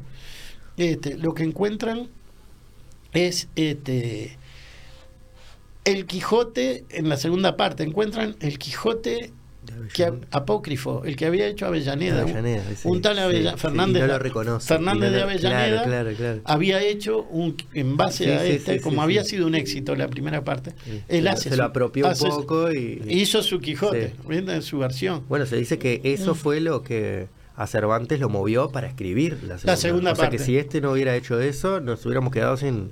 Tal vez, tal vez, tal vez. Eh, porque eh, termina, el Quijote de Avellaneda termina en un manicomio el Quijote, y eso fue como que lo volvió loco a Cervantes, dijo, no, no entendiste nada. No. En, en, el este, Quijote de Avellaneda es donde está la frase famosa que todo el mundo cree que está en el Quijote de Cervantes. Eh, eh, ladran Sancho. Es, está esa frase. En, en, el, Quijote falso, ¿viste? En el, ladran Sancho, señal que cabalgamos. Me acuerdo que hace, no sé si viene, hace un tiempo la, ¿Eh? Aunque no sea de él, es muy buena la frase. Claro, Es muy buena. Pero la, Y después está la otra broma también. Ladran Sancho, señal de que son perros. eso es una broma. No, por eso, de, ese tipo, es que hacía, hace mucho tiempo en la Rambla habían hecho un cartel de Pepsi gigante. Esos, ¿Viste en la Rambla que son los edificios? Y entonces habían hecho un coso de Pepsi y la Coca-Cola se puso bravísima y hizo tres de Coca-Cola. Y la Pepsi, claro, no había terminado de hacer. Entonces cuando ven eso y los creativos, no sé qué, hacen, terminan el cartel y le ponen a Sancho Panza y al Quijote. Y le dice, pintan Sancho. Y dice, señal que una de Pepsi vale por tres. está gracioso. está, bueno, está bueno. Fue una buena respuesta. ¿eh? en la rana de Malvin creo que era. Este, bueno, hay, eh, eh, hay una gran virtud en Don Quijote que también lo ha hecho trascender épocas. Y esto me lo dijo una profesora de IPA, de idioma español, que ¿no? ¿Cuál era la gran virtud del libro y de Don Quijote? Don Quijote ve el mundo mejor de lo que es. Ahí está el gran secreto y ahí está la, grandeza de mm. Cervantes y de Don Quijote. Ve el mundo mejor de lo que es. Donde hay o el dueño de una posada, él ve el amo de un castillo, el dueño de un castillo. Donde hay, prostitutas, él ve doncellas. Donde, ¿no? Entonces él siempre ve las cosas mejor de lo que son. Las, las mejora con su imaginación. Y eso es una cualidad formidable y que hace que trascienda, ¿no? Este, entre muchas otras cosas, está escrito como los dioses, este, tiene varias novelas incluidas, novelas pastoriles, de, picarescas, todas metidas adentro, ¿no? Este, de, y, y además, notoriamente, Cervantes fue un hombre que vivió mucho, mucho, mm. mucho. Estuvo preso en Argel, por los moros. Este, le, eh, perdió una mano en una batalla, en la batalla de Lepanto perdió una, un, un brazo. Este, eh, estuvo preso por deuda, eh, tuvo cantidad de romances y es un hombre que vivió a full, como diríamos hoy día, ¿no? A full vivió. La vivió todas. entonces, este, esa sabiduría la plasma literariamente y no condena a nadie y tiene, viste, hasta, hasta tiene, él mismo tiene novelas ejemplares donde, donde los protagonistas son ladrones. Claro, tiene esas, las novelas ejemplares, creo que se llama. Sí, también. Este, y empezó a escribir muy tardíamente. Esto es bueno también para, para los que... No han empezado aún. No han empezado o piensan que, no, se puede, que no se puede empezar tarde. Sí, se puede, nunca es tarde. Para la literatura nunca es tarde. Eh, este, es igual que el teatro. En el teatro se precisan gente que haga de viejos, ¿no? Bueno, entonces los viejos pueden hacer teatro. Y, gente que haya vivido capaz también, ¿no? Porque no es lo mismo saber lo que está pasando que solamente actuarlo porque sí. Eh, sí, sí, bueno, eh, esa es, la magia, ¿no? ¿Por qué algunas personas te transmiten y mm, otras no? Mm. ¿Por qué algunos escritores y algunas escenas y episodios te llegan y otros no? Esa es la magia de la literatura. Esa es la magia. Hay, gente que capaz que, que, copia, que quiere, que quiere plasmar algo que le contaron más que algo vivido, ¿no? esto va a mover porque está tremendo, pero no, es del... Sí, eh, buscar efectos sin, sin, ser, sin ser auténtico. Claro, exacto.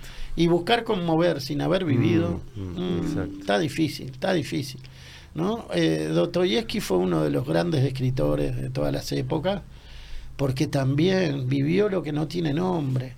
¿no? Vivió y pasó por todas las experiencias y por todas las posiciones políticas y religiosas. Empezó joven siendo anarquista, hizo hasta un atentado contra el zar. Y, ¿Dostoyevsky? Dostoyevsky. Y por eso fue preso eh, a Siberia. Eh, estar preso en Siberia significaba estar 40 grados bajo cero, ¿no? Este, y además el trato no eran caricias, ¿no? Este, ese, ese, él hizo un libro además que se llama... Sobre su situación ahí. Sí, La Casa de los Muertos o El Sepulcro de los Vivos, se llama, ¿no? Donde recoge esa experiencia. Y después él este, se dedica en cuerpo y alma a escribir. Era también muchas, muchas relaciones, muchas este, era un ludópata, era no ah, sí, sí, no podía dejar de jugar. con caballos, No, no, apuestas, apuestas, sobre todo el casino, ah, ya había, ya había en esa época, seguro. Este, y y este y perdió fortunas además así y el jugador, la novela El jugador la hizo eh, la hizo porque ya había recibido un préstamo por escribir esa novela.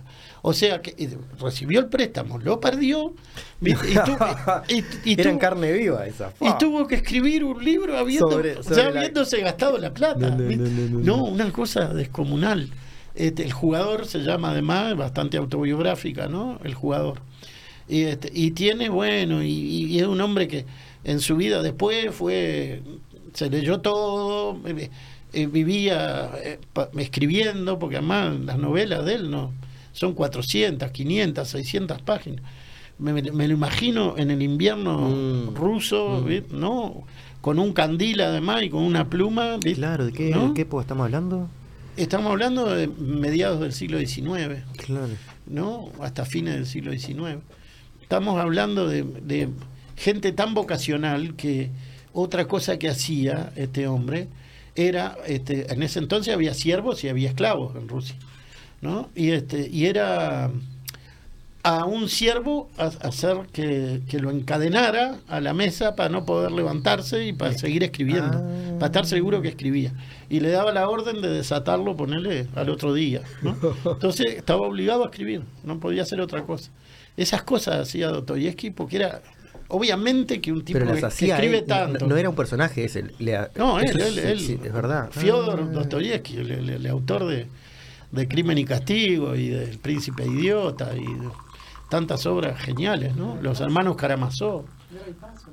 No, Guerra y Paz es de Tolstoy, que, es otro, otro, enorme, otro. Una generación de escritores oh, en esa época. Sí, sí.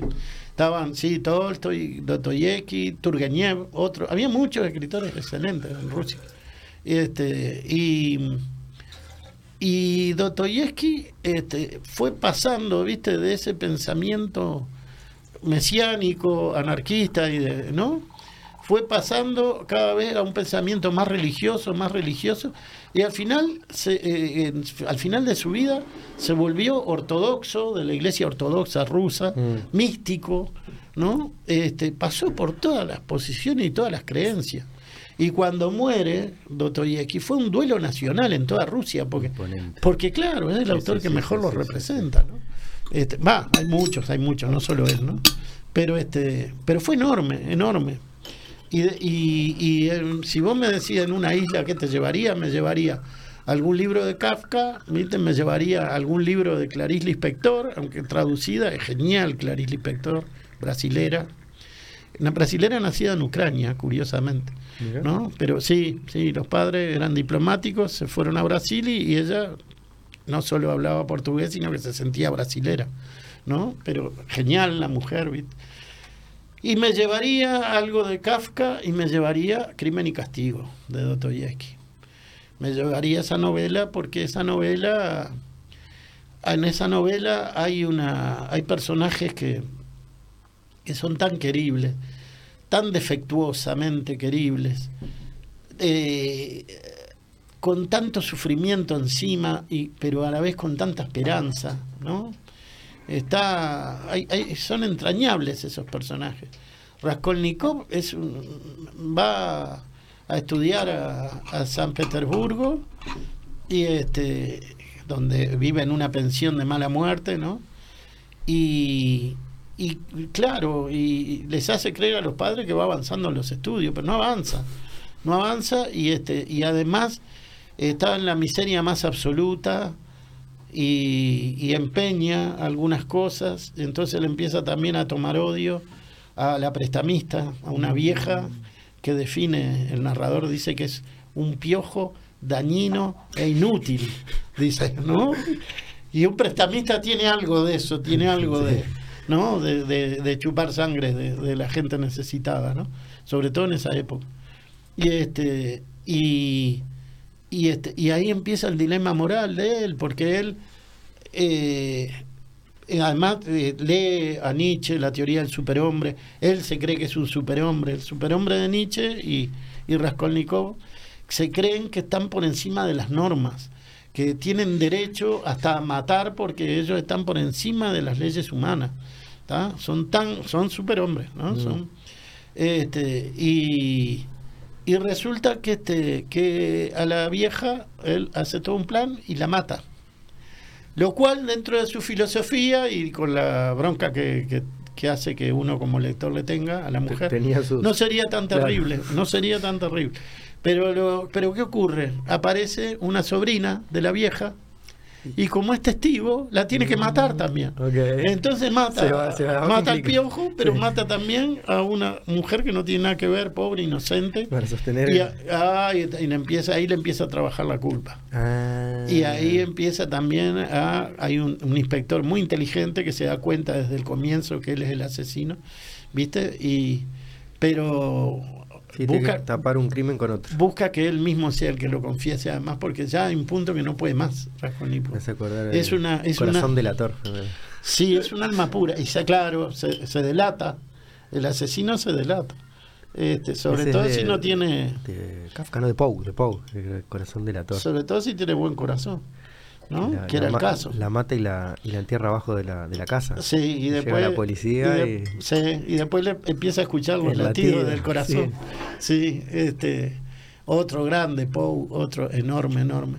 De, de Dostoyevsky te, te cito esto, que es este.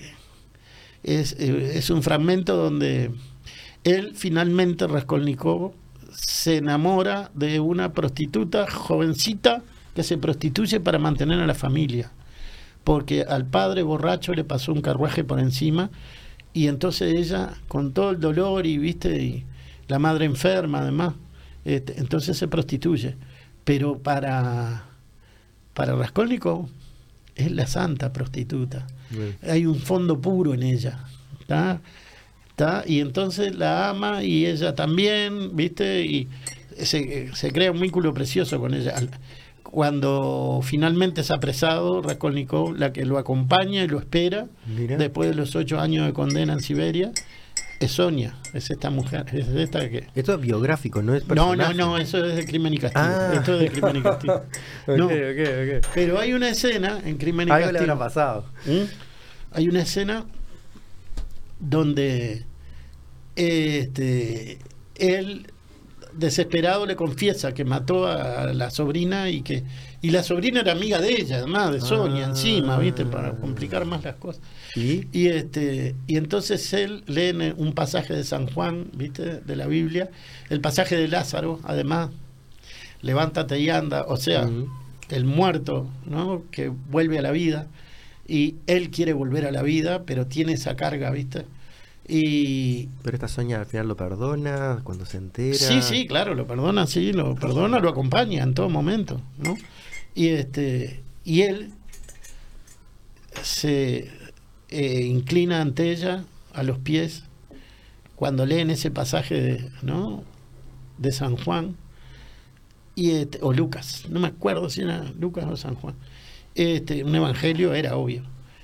Y, este, y le dice Raskolnikov a ella, yo este, no me arrodillo ante ti, dice, sino ante la miseria del mundo. Le dice a la prostituta.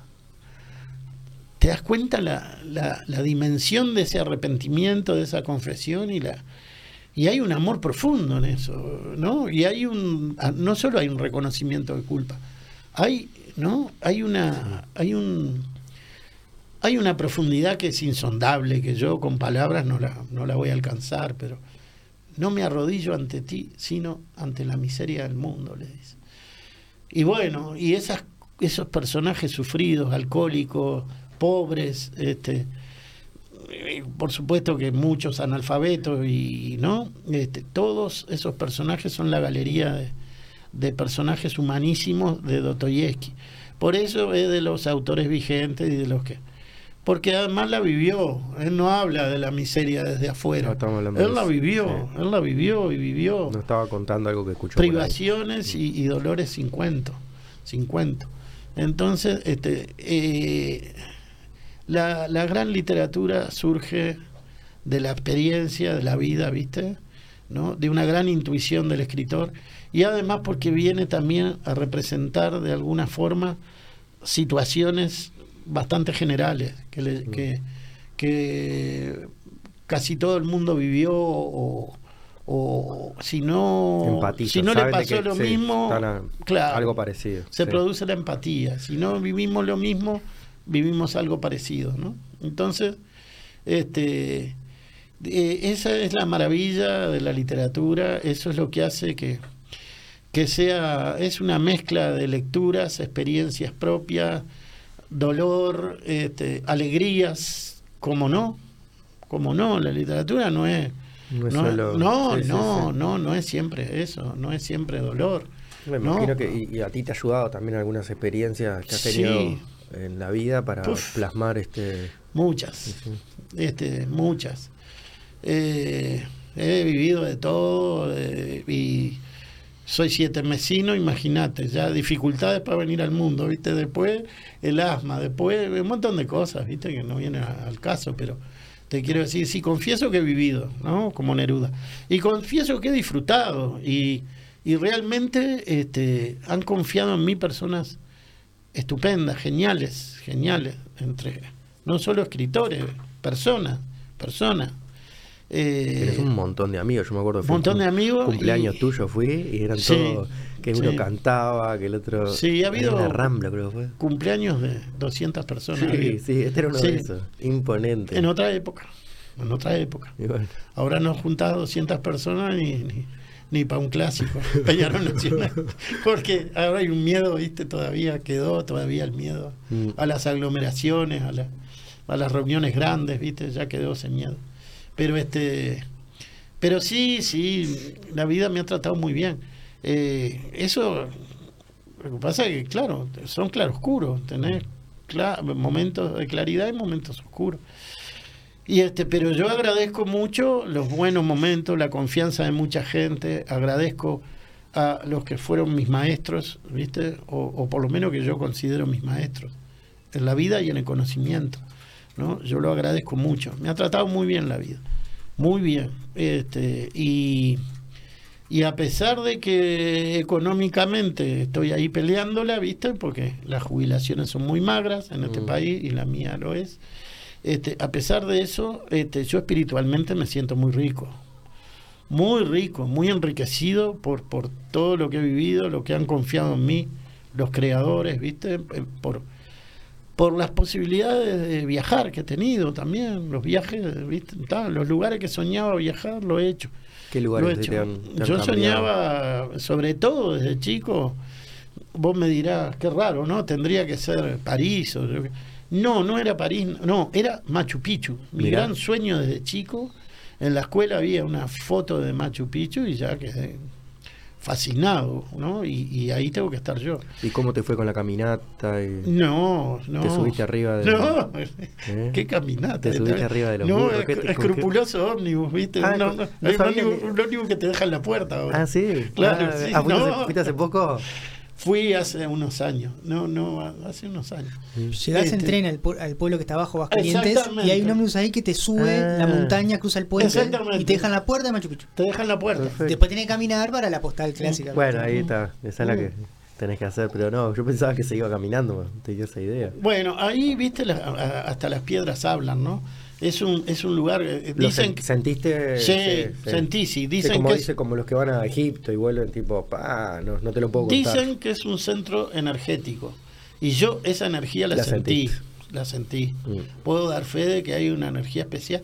Que además dicen que no es nada sobrenatural, que eso es cierta radiación de, las, piedras. Bueno, acá dicen con las sierras, ¿no? En todos lados, cuando hay este mucho cuarzo o determinadas exactamente, Exactamente. Y, bueno, eso fue inolvidable. Y, Venecia, que parece que es una, una ciudad inventada, inventada para, para hacer feliz a los visitantes, ¿no? Porque además, eh, además de los castillos y los palacios y todo lo que hay en Venecia, te quema la cabeza el hecho de que todo se hace por agua. Impresionante. Las ambulancias van por el agua, la policía va por el agua, los, todo va por el agua, los entierros se hacen por, el, por los canales. Sí, parece de libro. No, es una cosa insólita. Este, y, además lugares divinos para sentarse como acá nosotros, a tomar un café, viste, con, las casas de antigüedades. Es una es increíble Venecia. Y estuve en otros lugares, estuve. Y, agradezco a la vida poder estar y, y tener recuerdos, viste ¿no? Y agradezco a la vida quienes me acompañaron también y me permitieron, viste, disfrutar de, de, esa experiencia, ¿no? Me acuerdo en Milán de estar con Alberto Tarigo, un escritor, un mm, amigo de, ¿Te acordás de Tarigo? este, otra persona increíble, así. Bueno, y estar de tarde en Milán, en una plaza totalmente silenciosa, con edificios antiguos alrededor, y contándonos este, cosas íntimas, ¿viste? Bien de amigos, ¿no? Bien. Este, y tomando mate. Podían ser dos personajes ahí de una novela. Tomando mate y además, este, tomando mate en Milán, además de tarde, ¿no? Y, y además, cosa que me llamó muchísimo la atención. No tiene ruido prácticamente esa ciudad, no. Es casi silenciosa. Acostumbrado a Montevideo no, no, es muy difícil tampoco, pero bueno. No, claro. Eh, eh, eh, creo, creo que además parte de la explicación está en que los autos son ultramodernos, mm. ahí está la Fiat, ahí están todos, ¿no? Tienen hasta la fábrica de los autos. Este, entonces son autos muy modernos con, que no hacen ruido. No hacen ruido, es una ciudad silenciosa. A lo sumo allá a las cansadas pasa una ambulancia, alguna sirena, pero, ¿viste? Pero Increíble, bueno, sí, Italia, eh, y me quedan lugares de Italia, pero no importa, porque los sueños principales ya los cumplí. El otro sueño importante era Río y Bahía. Río, eh, dos veces fui, una cosa increíble. ¿Fuiste a algún acontecimiento puntual tipo carnaval? O No, no, no, no, carnaval no lo agarré, pero no, no, no, pero Río es una cosa que, digo, está, tiene el jardín botánico más grande y variado del mundo en el Jardín Botánico de Río hay 600 especies distintas de orquídeas. Más toda la vegetación de, ellos ya, de la, Amazonia. de la, Amazonia están los árboles únicos. ¿viste? Río me, llamaba la atención que en la ciudad los, los árboles y la vegetación eran parecía selvática, tenía unas hojas inmensas, todo. Tal cual, dijeron eso río y me acordé de ver en la calle zonas céntricas, como si fuera Posito, bueno, la exuberancia de los árboles y orquídeas. Ah, que se veían por la calle en los árboles. Justo, ah. río me acordé de eso enseguida y después mencionaste las orquídeas. Sí, sí, sí, claro. Y viste, viste que es tan grande además que vas con un carrito y no te alcanza el día para ver todo el, jardín botánico. No te da. Ah, ¿Viste? Porque es, todo grande en Brasil, claro. Mm. Y eso es increíble. Y, árboles únicos. Árboles que parece que están tirados con líneas, así los troncos, ¿viste? totalmente verticales. Impresionante. ¿No? Este, bueno, eso por un lado, Copacabana, ni hablemos las playas, ni hablemos la, eh, el museo de de este, el Museo de, Arte con esculturas y con pinturas. Este, creo que es Puerto Carrero que se llamaba. El, este, es un, divino, así. Y este, Río es, es, también, eh, para Carmen Galuso, Carmen Galuso decía lo mismo, la ciudad más linda del mundo. Y ella recorrió muchas ciudades y vivió en varios países, ¿no? y decía, no hay como río por, por el equilibrio que hay entre lo que hizo el hombre y, la, naturaleza. Sí, claro, este, río divina también. Pero nuestro país tiene lugares divinos también. Eso también hay que reconocerlo, ¿viste? Porque acá están desde hay desde termas hasta playas muy lindas también y en el este también y no solo en el este, para el oeste también. Este, hay, hay, hay lugares hermosos. Eh, hay este, la quebrada de los cuervos, hay lugares naturales hermosísimos eh, y, y, realmente hay, hay, hay este, playas que no que realmente son deliciosas también y, disfrutables. Eh, hay que ver lo bueno también de donde uno vive, ¿no? Donde uno, donde uno vive o donde nació. claro, reconocerlo, ¿no? Reconocerlo. ¿no? Y yo también me marcó, una cosa que me marcó es el barrio Buceo, ¿no?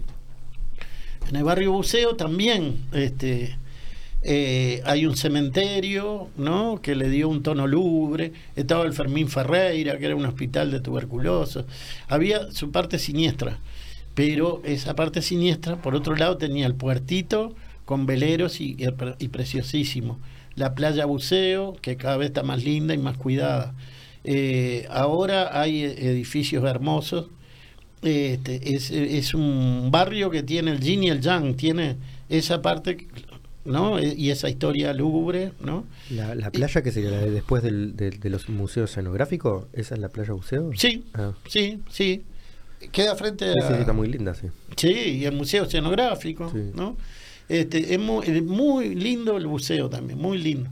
Este, no me convencen mucho las torres esas que pusieron ahí en Rivera y Comercio, pero pero a pesar de eso este, tiene varios climas. Ah, sí, varios... Estaba la fábrica de vidrio, ¿era? ¿Fábrica sí, de... la fábrica de vidrio, sí, sí. Este, eso era algo curioso también de Montevideo. Había este, fábricas contra las playas. Una mm, cosa mm. en otro lado está prohibido, pero acá había. Y lo que era interesante es que le crearon ¿no? una, una mística y una cultura obrera a lugares contra la rambla. Ah, por tener la fábrica, eh, claro. por tener la fábrica. Pasa en el cerro, viste que estaban todas las. No, estaban los lugares de faena y las curtiembres y todo. Y pasa en el buceo con la fábrica de vidrio. Este, eso, eso, todas las familias giraban en torno además a, los obreros que trabajaban ahí. Entonces es interesante, porque porque eso también me formó de chico, ¿no? Este, la, la, la cultura de proletaria, digamos, ¿no? La cultura del asalariado, la cultura de, de, la persona que vive de su trabajo, ¿viste? Y, mm. pero con mucha dignidad también, gente muy digna, ¿no? Y este y esas cosas son muy lindas. Y, este, y después te marcan, te marcan esas cosas, ¿no? Este, la, solidaridad entre los vecinos, ¿viste? La, la, ayuda mutua, que para el pobre no es una palabra, es una necesidad el, el ser solidario. Es una necesidad para sobrevivir, porque si no es solidario no puede vivir. Es sencillísima la cosa. Hoy por ti, mañana por mí. Es claro, no, no, y además que necesitan cosas, viste, que en el momento se la brindan los vecinos. Mm. ¿Viste? Este, bueno, eso también me enorgullece haber nacido, haber disfrutado del buceo, haber ido a esa playa, ¿no? Este, que imagínate que yo soy hijo de un actor, de un actor, que los, los actores vivían, este, ¿cómo te puedo decir? Como caballo de ajedrez, a los saltos, ¿no? Eh, cuando, cuando venían obras, este, bárbaro. ¿no? Mi, viejo cobraba y todo bien, pero cuando no salía ninguna obra, mm. eh, tenía que hacer cualquier cosa, corretaje, este, cualquier cosa para, para parar la olla. Y este y, y eso, este, el hecho de, de ser hijo de una persona trabajadora, aunque fuera del arte, pero, pero, pero humilde, ¿no? Este, eso, eso te marca, te marca, es muy lindo este, haberlo vivido y, y este, y además, claro, de alguna manera había una biblioteca en casa, había eh, chiquita, nada del otro mundo, pero pero una, pero una biblioteca al, fin con, con, padres lectores, los dos, ¿no? Y este y que, y que, ya me crearon este el gusto por la lectura. Mm. Ya desde la escuela. desde ahí ya, claro. Ya desde ahí. Además en la escuela en ese momento eh, te prestaban libros los viernes, eh, ah, uno o dos libros y para y lo tenías que traer el lunes. Sí, era así, siempre fue Era así, entonces eso... Iba a la escuela también era así. Motivaba mucho la lectura. Este, a pedir algo. Bueno, y la biblioteca era muy pobrecita, viste, la de mis padres, pero la para arriba y para abajo la, la, leí, ¿no? Toda. Y, ¿Te acuerdas de algún título en particular? Me acuerdo de esto, que es medio paranormal la experiencia, ¿no? Que es un Quijote había un Quijote que mi, madre, mi padre había puesto Lalo Gómez, que era el nombre artístico de él, ¿no? Lalo Gómez. 1947, ¿no? Había puesto el año. Este, estaba, era clarísimamente este, un libro amarillo que había pasado el tiempo por él, ¿viste? con, con, pequeñas este, perforaciones de las polillas. De las polillas. Entonces, en una mudanza, ese libro desapareció. Desapareció. Estuvo décadas, no te miento, pero deben haber pasado 40 años, ¿viste? ¿No? Hasta que ocurre esto. En una librería donde yo estoy haciendo el taller. Porque tenía el nombre, claro. Vos podés creer que estaba el libro ahí en, un mostrador. Y digo, ¿está esto? A ver, ¿me dejas ver? Ya lo viste, de lejos ya lo dijiste, acá hay algo este, y miro adentro, estaba la firma de mi padre, estaban las perforaciones de las polillitas. Y dije, ¿quién trajo esto? Le pregunté a este, una señora vino con una chismosa, ¿no? Este, y, trajo un montón de libros para canjear y para. Ah, y se lo compré de inmediato. Y ese Quijote no sale más. de mi casa, no sale más no sale más. Pero, pero ¿por dónde anduvo? 40 eh. años circulando, dando vueltas, ¿viste? Eh, para acá y para allá. Debe haber, ese, ese Quijote debe haber sido como el soldadito de plomo. ¿Te, acordás, de ese cuento? que el soldadito recorre las cañerías, recorre toda la ciudad, ¿viste?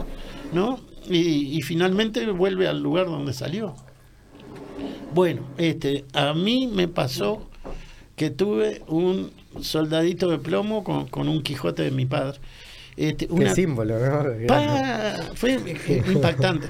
Me han ocurrido muchas cosas de esas que también, también las recogí, esas experiencias, qué, experiencias. ¿Qué nos trajiste acá? Inexplicables, paranormales, yo qué sé. Este, no, tengo de todo. Tengo, eh, me, me, gustó esto de, de poder ir hilvanando recuerdos, ¿no? Me gustó esto. Esto me parece que no sé si leer algo mío, pero pero me parece que este bueno aquel de Kafka creo que yo lo leí aquel Kafka tuyo. Sí hay muchas cosas.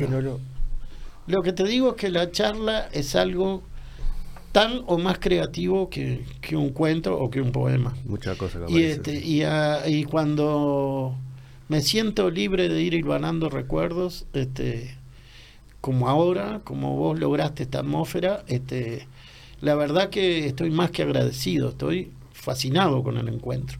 A mí me... Muchas gracias. sí, sí, sí, me parece que es una gran obra que están haciendo. Además he escuchado otros programas y otros entrevistados, este, son muy interesantes, ustedes tratan muy bien al, al entrevistado. Y este, y bueno, no sé, podemos leer un cuento cortito, para que tengan idea de cómo escribo, porque eso, eso no solo mi oralidad, ¿no? Este, puede ser. Ah, pará, hay una, una anécdota que yo siempre cuento y que capaz que vos podés. Eh, que te escribió Ray Bradbury a ti. Ah, sí, eso, eso, eso está en ah, mi memoria. Era imposible no ponerlo, ¿no? Que yo lo que siempre cuento que algo así como que, que cuando te contesta te dice algo de tipo. Me, me encanta que me hayas escribido, muchas gracias, no sé qué. Escrito, pero, escrito. pero, pero no hablo español, algo así te puso, ¿no? Escuchá. Ah, ¿la tenés ahí? La tengo acá. Ah, ¿viste? Viaje del espacio exterior al interior. Me habían dicho que aquel escritor norteamericano era sumamente accesible. Respondía a las cartas que le enviaban personalmente y simpatizaba mucho con los mexicanos y los latinoamericanos en general. ¿Cómo alguien tan famoso podía responder uno por uno a los millones de lectores que tenía por todo el mundo ha sido y sigue siendo un misterio para mí. Cuando escribí el primer libro de divulgación sobre él, Ray Bradbury, prestidigitador del tiempo, Punto Sur, 1990, con lo esencial de su vida, su obra, sus temas, recursos literarios principales y un comentario sobre su cuento La Pradera, no dudé un segundo y le envié una copia a su domicilio en Los Ángeles. Tanto ese libro como Un conejo en una galera espacial, editorial técnica 1996, que contenía un comentario sobre las crónicas marcianas, solo pretendían apoyar a los estudiantes y profesores introduciéndolos al mundo Bradbury. El teléfono del autor de El vino del estío lo había conseguido por medio de la actriz y directora Ana Pañela, la compañera del multifacético artista Horacio Buscaglia. Envié la carta por correo certificado con una mezcla de temor y escepticismo. Temor supersticioso como el de un aborigen dirigiéndose a un ídolo. E incertidumbre porque me sentí como un náufrago que arroja una botella al mar con una infinitésima posibilidad de ser encontrada. Sabía también que cuando Buscaglia se comunicó con el hijo de Illinois pidiéndole permiso para realizar una adaptación teatral de una de sus novelas más famosas, no solo recibió la autorización, sino una versión del propio autor para ser considerada o no en la representación uruguaya. No, sé si lo puse acá, pero eh, lo que hizo Buscaglia fue Fahrenheit 451, una versión teatral. Y, y, le escribió pidiéndole permiso, ¿no? Para, para poder hacerla. Y él no solo le dio permiso, sino que le dio sugerencias puntuales. Le envió una versión. Esta parte, hacete esto. No se puede creer, ¿viste? En una versión. Es de no creer, ¿no? Cómo contestaba, cómo atendía, cómo hacía. No se puede creer, no, sé la generosidad del tipo. Lo que cobró por derechos de autor fue ridículo. Unos pocos centavos de dólar. Y le agradeció efusivamente que su obra sirviera de base para una representación dramática. Además, era en plena dictadura. Entonces imagínense la, todas las connotaciones de, la, de un, un, lugar donde hay quema de libros, mm. eh, los, bomberos queman libros en vez de apagar incendios. Eh, no, hay muchas alusiones. El argumento sobre un país totalitario en que los libros eran perseguidos y quemados por bomberos que ya no cumplían la función de apagar incendios, sino provocarlos, se parecía mucho a la situación de nuestro país, en que cantidad de libros fueron considerados subversivos, prohibidos y destruidos por la dictadura militar del momento. De modo que mi escepticismo fue derrotado con toda alegría cuando recibí una carta del mismísimo Ray Bradbury, acompañada de una foto autografiada. En ella me agradecía haberme ocupado de su vida y obra Lamentaba no poder leer mi libro porque no sabía leer español y me deseaba mucha suerte en mi país y en el resto de Sudamérica. Lo que me hizo gracia porque yo ni siquiera era conocido en Uruguay. Rey confundió su público con el mío. Él sí era leído en varios países. Rey confundió su público con el mío, pero hasta el día de hoy agradezco su generosidad y sus buenos deseos. Es interesante cómo los críticos norteamericanos del autor de las, de las crónicas marcianas resaltan su uso de robots, cohetes espaciales, materialización de sueños y otros artilugios técnicos, y no prestan atención a su reivindicación de minorías como los negros, los extranjeros, los pobres y los homosexuales en muchos de sus cuentos y novelas. Todos los críticos del, del norte, de la parte de la tecnología, exacto, y la, parte, social, y no la parte social que era tal vez el, mensaje más fuerte que quería dar, ¿no? Indudablemente se ve distinto el mundo desde el norte que desde el sur. Por fortuna, el sur también existe, como recordaron oportunamente Mario Benedetti y Joan Manuel Serrat. Y a veces nos hacemos visibles más allá del fútbol. Siempre hay personas sensibles y empáticas capaces de conocerse y enamorarse, como lo hicieron Bradbury y Margaret McClure en su momento. Me encantó el modo en que Rey deshojó esta margarita. Hasta que, porque Margaret, eh, Margarita, ¿no? Deshojó esta margarita, Rey, hasta que el último pétalo le dijo, me quiere. De tanto viajar al espacio exterior con la imaginación, el enamorado viajó hacia el interior de una mujer tan real como leal. De este modo relató Bradbury la forma en que conoció a la gran compañera de su vida. Y dice Bradbury, Maggie trabajaba en una librería. Cada tarde veía pasar a un individuo que llevaba una cartera de mano, curioseaba por las estanterías, tomaba algunos libros, los soltaba y luego se marchaba. ¿Ese era él?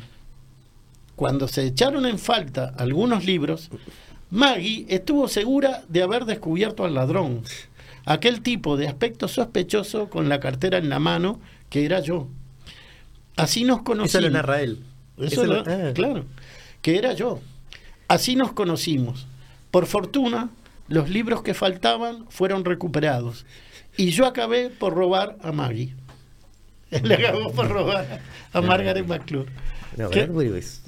hasta para contar cómo conoció a la mujer. Creo que el libro que más leí fue Crónicas Marcianas. Tampoco lo leí muchas veces, pero mm. tres o cuatro veces lo he leído. Y cada vez, eh, claro, ah. con mucho tiempo en el medio, yo había cambiado mucho y realmente es imponente todo lo que el loco eh. levanta ahí. O sea, es infinito. Sí, sí. Eh, y, como tiene los cuentos, ¿no? También que están este hilvanados también, ¿no? Eso, y este, varios que hacen eso, pero e, es, maravilloso. Es maravilloso. El vuelo que tiene. Dicen que es el poeta de la ciencia ficción. Y, y, aparte le ha embocado. Es real, es real. Mil cosas. Este, sí, sí, el este los auriculares hacía de, para escuchar a distancia están en, el Fahrenheit 451, sí. Claro. Pero lo más importante en él no está en lo técnico. Lo importante es la actitud de vida de él para mí, ¿viste? Y algunos personajes y algunas situaciones, ¿viste? Que, que él las resuelve siempre este, a favor de los más débiles, a favor de los discriminados, de los marginados. No hay marginados. por, una, como unas avalanchas de negros en un cuento. Sí, para irse a la Tierra. En Crónicas ah, Marcianas. ¿no? Hacían cola para volver a la Tierra los negros, ¿no? Entonces, este... Hay, uno muy bueno que, que no sé, que es en El Hombre Ilustrado, que, que, reflejando esto de, de, los negros y eso, que los negros emigran todos a, a Marte y acá en la, en la, Tierra se quedan todos los blancos, guerra nuclear, se destruyen, hacen todo, y de repente llega un enviado a Marte pidiéndoles ayuda. Y ellos ya se preparan, pintan los ómnibus los últimos asientos para que. Para, los blancos. Se la devolvemos, se la devolvemos. y llegaron tan, tan destrozados, tan, tan en la lona, que terminaron revirtiendo eso y sintiendo culpa de algo que no hicieron y terminan siendo mejores que todo lo que habían sufrido ellos. Mm. impresionante. Sí. Y en Crónicas Marcianas hay un episodio donde ellos este, ¿no? quieren volver a la Tierra, los negros, ¿viste? ¿No? Porque eh, porque es la Tierra es su lugar, ¿no? No, no Marte, ¿viste? Entonces quieren volver. Creo que era, algo de que en la, en la, en la Tierra iba a haber una, una guerra y tenían que venir a defender, algo así creo. Sí, puede ser, puede ser. Lo que es interesante es que es que hay uno racista, un blanco, ¿no? Que que este le le dice a, a, este, al, que sería el patrón, el amo, ¿no? Le dice que se van a ir todos, que lo van a, van a dejar, van a dejar la, van a dejar Marte y que lo, y que está, no le van a servir más, a él no le van a servir más. Y este, y entonces eh, le, bueno, dice, todos están en la misma posición, sí señor, estamos todos en la misma posición. ¿Ah? Entonces, los amigos del blanco, este racista, cuando se van los negros, porque se van finalmente, ¿no? En un cohete a la tierra, este, todos agarran y se ríen de él. Se ríen de él, este, porque, porque tal, le desobedeció, se fue y no lo, no va a estar, no van a estar más ahí. Este, y y el, personaje dice algo así, el racista, sí, ustedes se ríen, pero ¿escucharon que me llamó señor? como diciendo, todavía, me obedece. No, bueno, esas cosas sí son de, pero ahí está, para entender eso, hay que estar, hay que empatizar, hay que estar del lado del débil, ¿viste? Lo mismo con mexicanos que, que agarran y, este, y, a los turistas también lo, les dan lecciones, ¿viste? Les dicen, miren que yo no soy un, un objeto pintoresco para sacar fotos. Yo soy un ser de carne y hueso con su familia, ¿no? Este, así pasa con todo, este, con los homosexuales son reivindicados, los irlandeses que a veces son vistos como inferiores, ¿no? En Estados Unidos.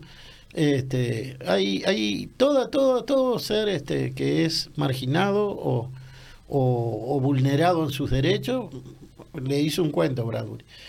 Eh, era un hombre con, eh, con muchas convicciones religiosas, pero muy ayornado en lo social y en lo... Y, era, era muy reacio, era inclusive a la tecnología, Bradbury. No era, este, por eso cuando lo ponen como, como un, como un autor de ciencia ficción, no es un autor de ciencia ficción dura, como como Sturgeon, como Asimov, como los escritores que son muy rigurosos mm. con los datos científicos. Él no, él tenía hasta desconfianza de la ciencia.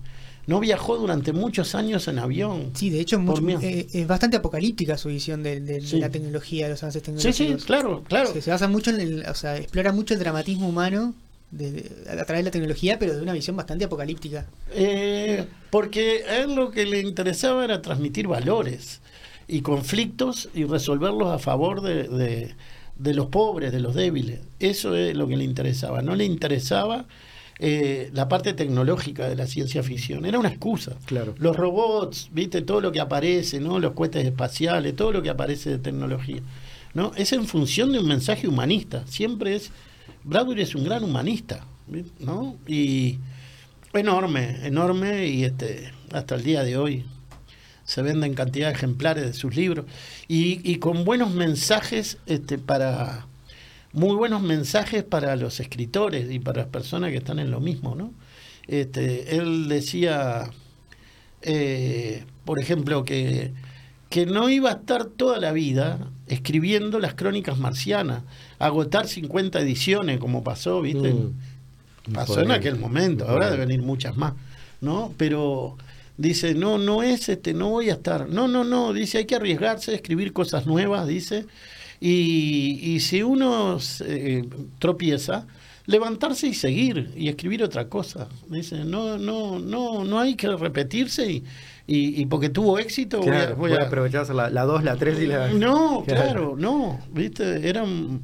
Y, y este, porque si no, decía, usted se vuelve un hombre de mercado. Mirá lo que claro, decía. Claro, claro, ¿No? Y te volvés un hombre de mercado. Escribir lo que quieren leer, Lo que quieren leer y con un ojo puesto en la máquina registradora.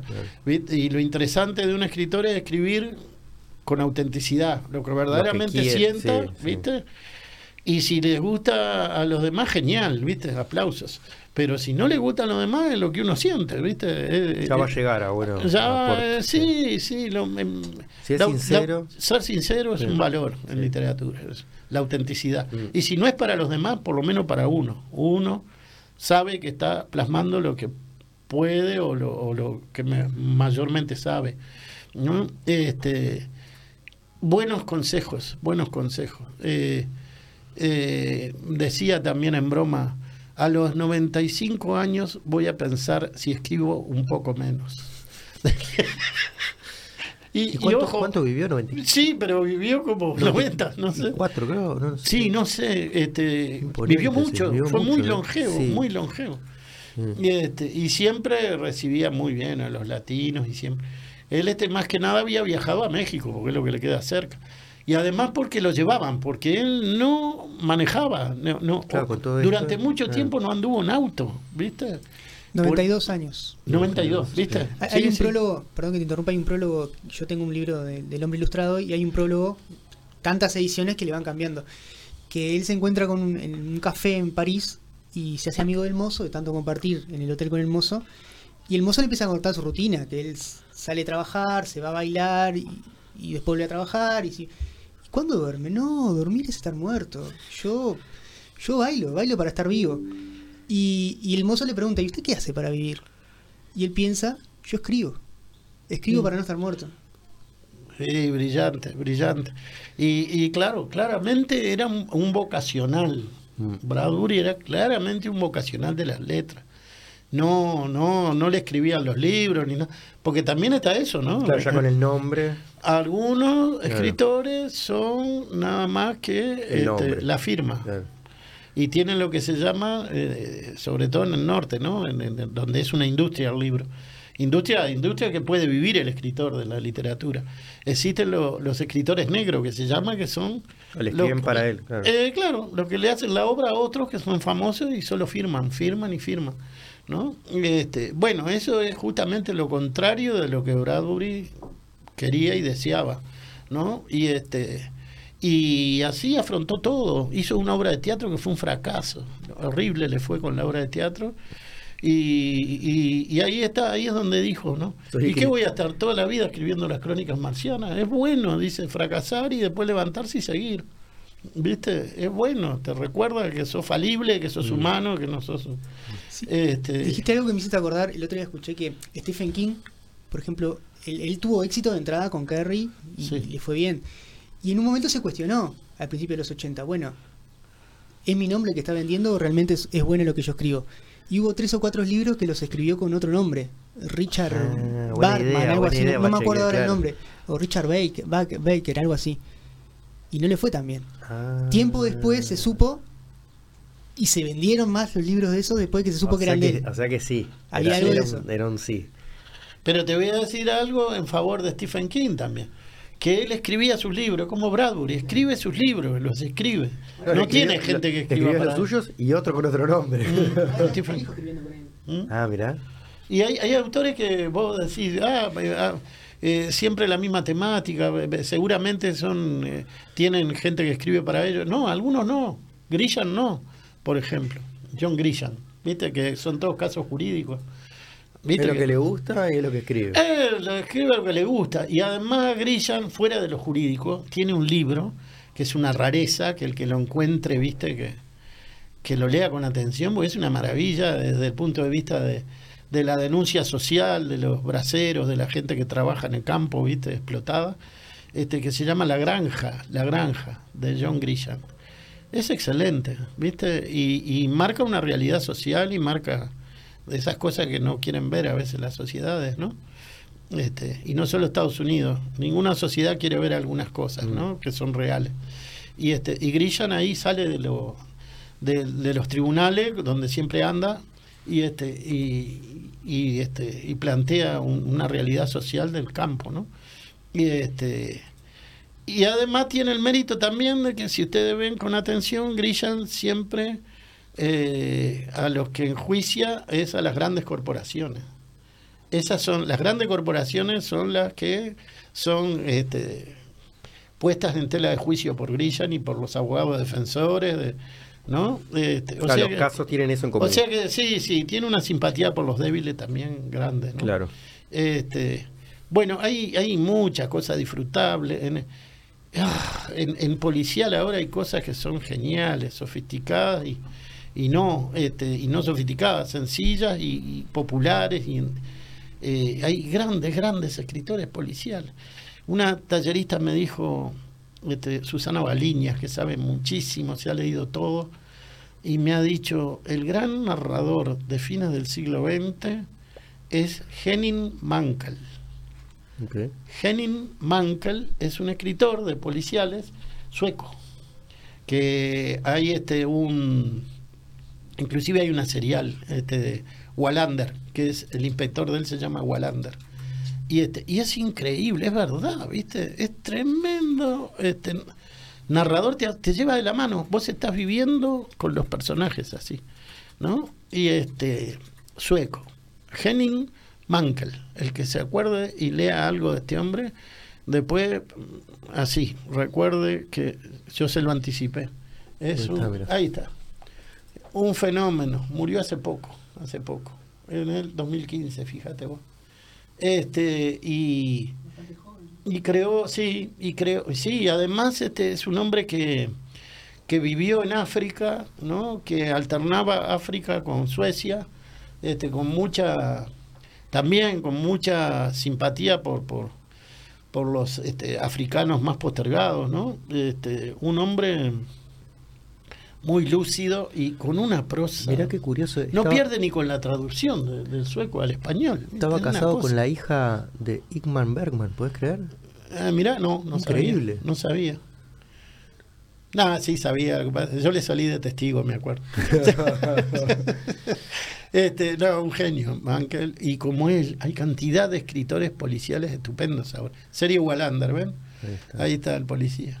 Este, es interesante también la serie, es interesante. Tiene una estética de, de muy silenciosa, tiene la serial, lenta para, para el gusto de, de, la, de los que les gustan los policiales rápidos. Escribe uno por año. Escribe, el 91, el 92, el 93, el 94. uno por año de, de Wallander. Ah, de Wallander. no, escribe otras cosas también. Escribió. ¿Son como los, episodios? Mm. Entonces tiene... Bueno, y les digo que ahí hay un mundo, ¿eh? hay un mundo de literatura y muy buena, muy buena. Porque ¿qué ocurrió en el mundo también?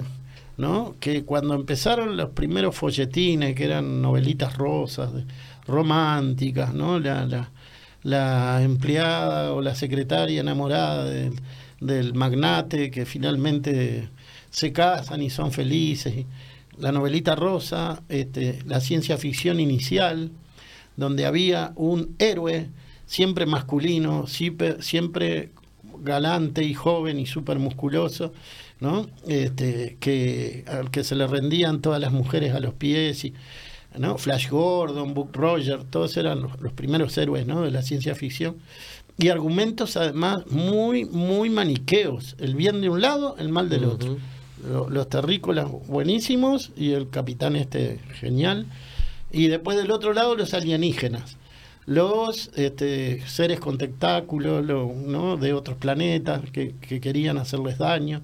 ¿no? Este, además, curiosamente, muchos eran negros y, y, otros con ojitos rasgados, muy, muy, muy este, sugestivamente.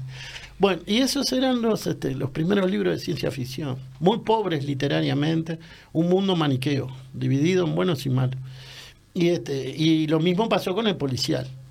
¿no? Este, los primeros son, los argumentos no son muy sólidos, los primeros policiales del que comenzó con el género, que ahí se conoce el que comenzó con el género, que fue Poe, Edgar Allan Poe, con un detective Arsenio Lupénico, ¿no? Este, pero eran argumentos también muy, muy, muy, hoy los vemos a la distancia y el argumento no era el fuerte de esos, de esos relatos.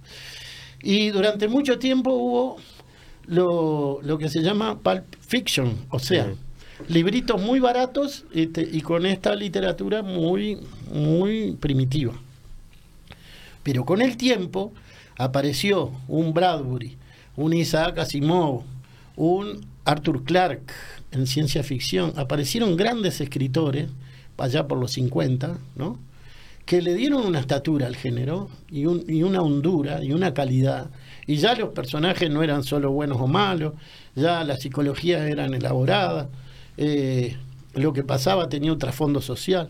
Bueno, todos ellos le dieron una categoría a la ciencia ficción que tiene hasta el día de hoy. Y lo mismo pasó con la novelita rosa, que se transformó en, en, novelas como las de Manuel Puch, El beso de la mujer araña, La traición de Rita Hayworth, etcétera, etcétera, donde este, no solo está el cine este, en juego, sino una, una, una prosa estupenda y donde hay, eh, bueno, una, una, la mujer es, es una diva, está en primer plano, es protagonista de esas obras.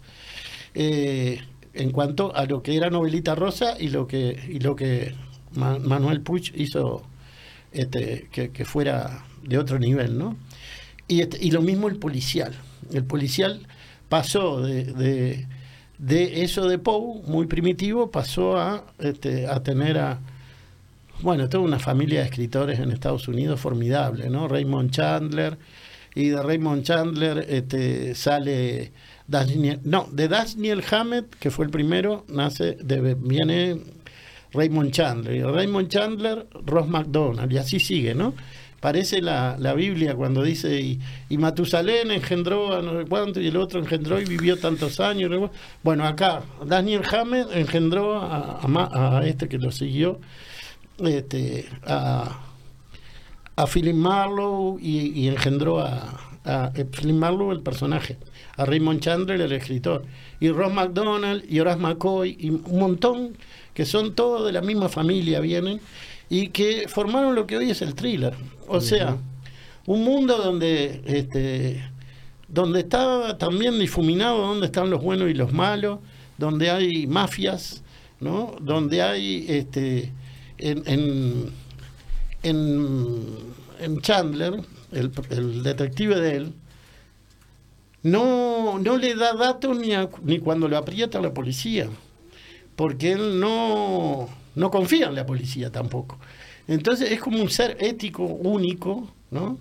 Que él sí sabe lo, lo, a quién tiene que apoyar y, por quién trabaja, ¿no? Pero, pero es, una, es como un ser excepcionalmente justo y honesto. Philip Marlowe que además hay, hay algo muy gracioso de Philip Marlowe. Él dice, yo, dice, tenía mi oficina de detective, la tenía en un cuarto piso de no sé qué calle, ¿viste? ¿No? Sin ascensor. O sea, había que ser muy amigo mío para venir a visitarlo. y casi nunca le caía ningún caso. Y, y además esos, estos detectives empiezan a ser fumadores, empiezan a ser, ¿no? Este, eh, alcohólicos, eh, todo lo contrario de los primeros policiales donde, fíjense ustedes, ¿no? Agatha Christie, todos nobles, ¿no? Este, eh, bueno, Agatha Christie y Conan Doyle, Sherlock Holmes, son todos aristócratas, ¿no? Bueno, según dijo alguno... Eh, como un rey. Daniel Hammett dice, tiró el búcaro por la ventana hacia el callejón, ¿no? Como diciendo, todo el, objeto lujoso lo tiró por la ventana y empezó a mostrar la realidad, la realidad social, la realidad, ¿viste? De las zampas, de los, los juegos de poder. Empieza a mm. ser importante, ¿viste? El hecho de que hay, hay, hay poderes que están enfrentados, aunque aparentemente no, están este, eh, en conflicto. Y lo ve y lo pone en el papel. Claro, y lo ve. Eh, y bueno, hay una sucesión de, una sucesión de grandes escritores policiales que disfrutamos hoy día.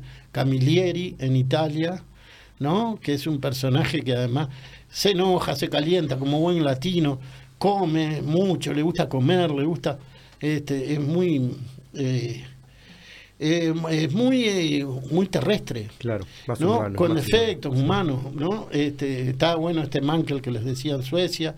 Este, hay, hay distintos, está eh, Vázquez Montalbán, ¿no? En, en España, Manuel Vázquez Montalbán, ¿no? Que, eh, que hace novelas policiales también, Pepe Carvalho. Hay, hay versiones en la televisión de todos estos, ¿no? Pepe Carvalho, eh, está en nuestro país hay, también muy buenos escritores policiales. Hay, y hay que buscarlos porque todo lo que es uruguayo tiene que buscarlo en una librería de viejos, no sé dónde, pero, pero Renzo Rosselló es un gran escritor de policial. Hizo Valores y Dublés, hizo, hizo Trampa para Ángeles de Barro, que es sobre delincuentes juveniles, ¿viste? Y que está muy bien. Muy, eh, eh, él aprovechó que era cronista de policiales en, en, La República, en el diario La República, y todo eso lo usó para, para ser buenos policiales. Sin buenos ni malos, sin juzgar, mm. pero con un trasfondo social fuerte, fuerte. ¿no? Y, este, y Valores y Dobles viene de, que también es una trama compleja y que con, con viene, el nombre viene del, de Cambalache, del tango de Discépolo siempre ha habido chorros, maquiavelos y estafados, contentos y amargados, valores y dobles, ¿no? Pero que el siglo XX es un merengue de maldad insolente, ya no hay quien lo niegue. No, eh, eh, es un despliegue. Pero que el siglo XX es un despliegue de maldad insolente, ya no hay quien lo niegue. Vivimos revolcados en un merengue y en el mismo lodo, todos manoseados. bueno, es maravilloso Carmalache y desgraciadamente vigente, ¿viste? Qué desgracia que sea que esté vigente hace. Bueno, pero es una maravilla. Y bueno, el policial es un género que se está más este hay cantidad de películas, series con policías y se ha sofisticado y tiene todos los niveles. Y, y hay este hasta alguna algunos policiales donde los protagonistas son negros que reivindican su condición de negros, además, y su cultura, como Walter Mosley. Walter Mosley es un gran narrador, ¿viste? este, que, que inclusive hasta llega a tener una discusión él con la, con la maestra de la escuela del hijo, porque le enseña, eh, fundamentalmente les enseña en inglés a los chiquilines inglés estadounidense, claro, ¿no? Pero él le dice, pero las lenguas originales nuestras son bantúes, son de otro, ¿no? Son de África. Y eso usted no le enseña ni una palabra. Fíjate lo que le cuestiona, ¿viste? ¿No? Este, bueno, eh, hay, hay muchas este, reivindicaciones étnicas, hay feminismo, hay, hay buenas este, hay buenas narradoras mujeres también, ¿no? En este, ahora en el panorama de, no solo del policial, de la narrativa actual. Hay, las mujeres han, irrumpido, por suerte, han irrumpido con mucha fuerza. Y, han ingresado con fuerza al mundo de la novela, por ejemplo. ¿no?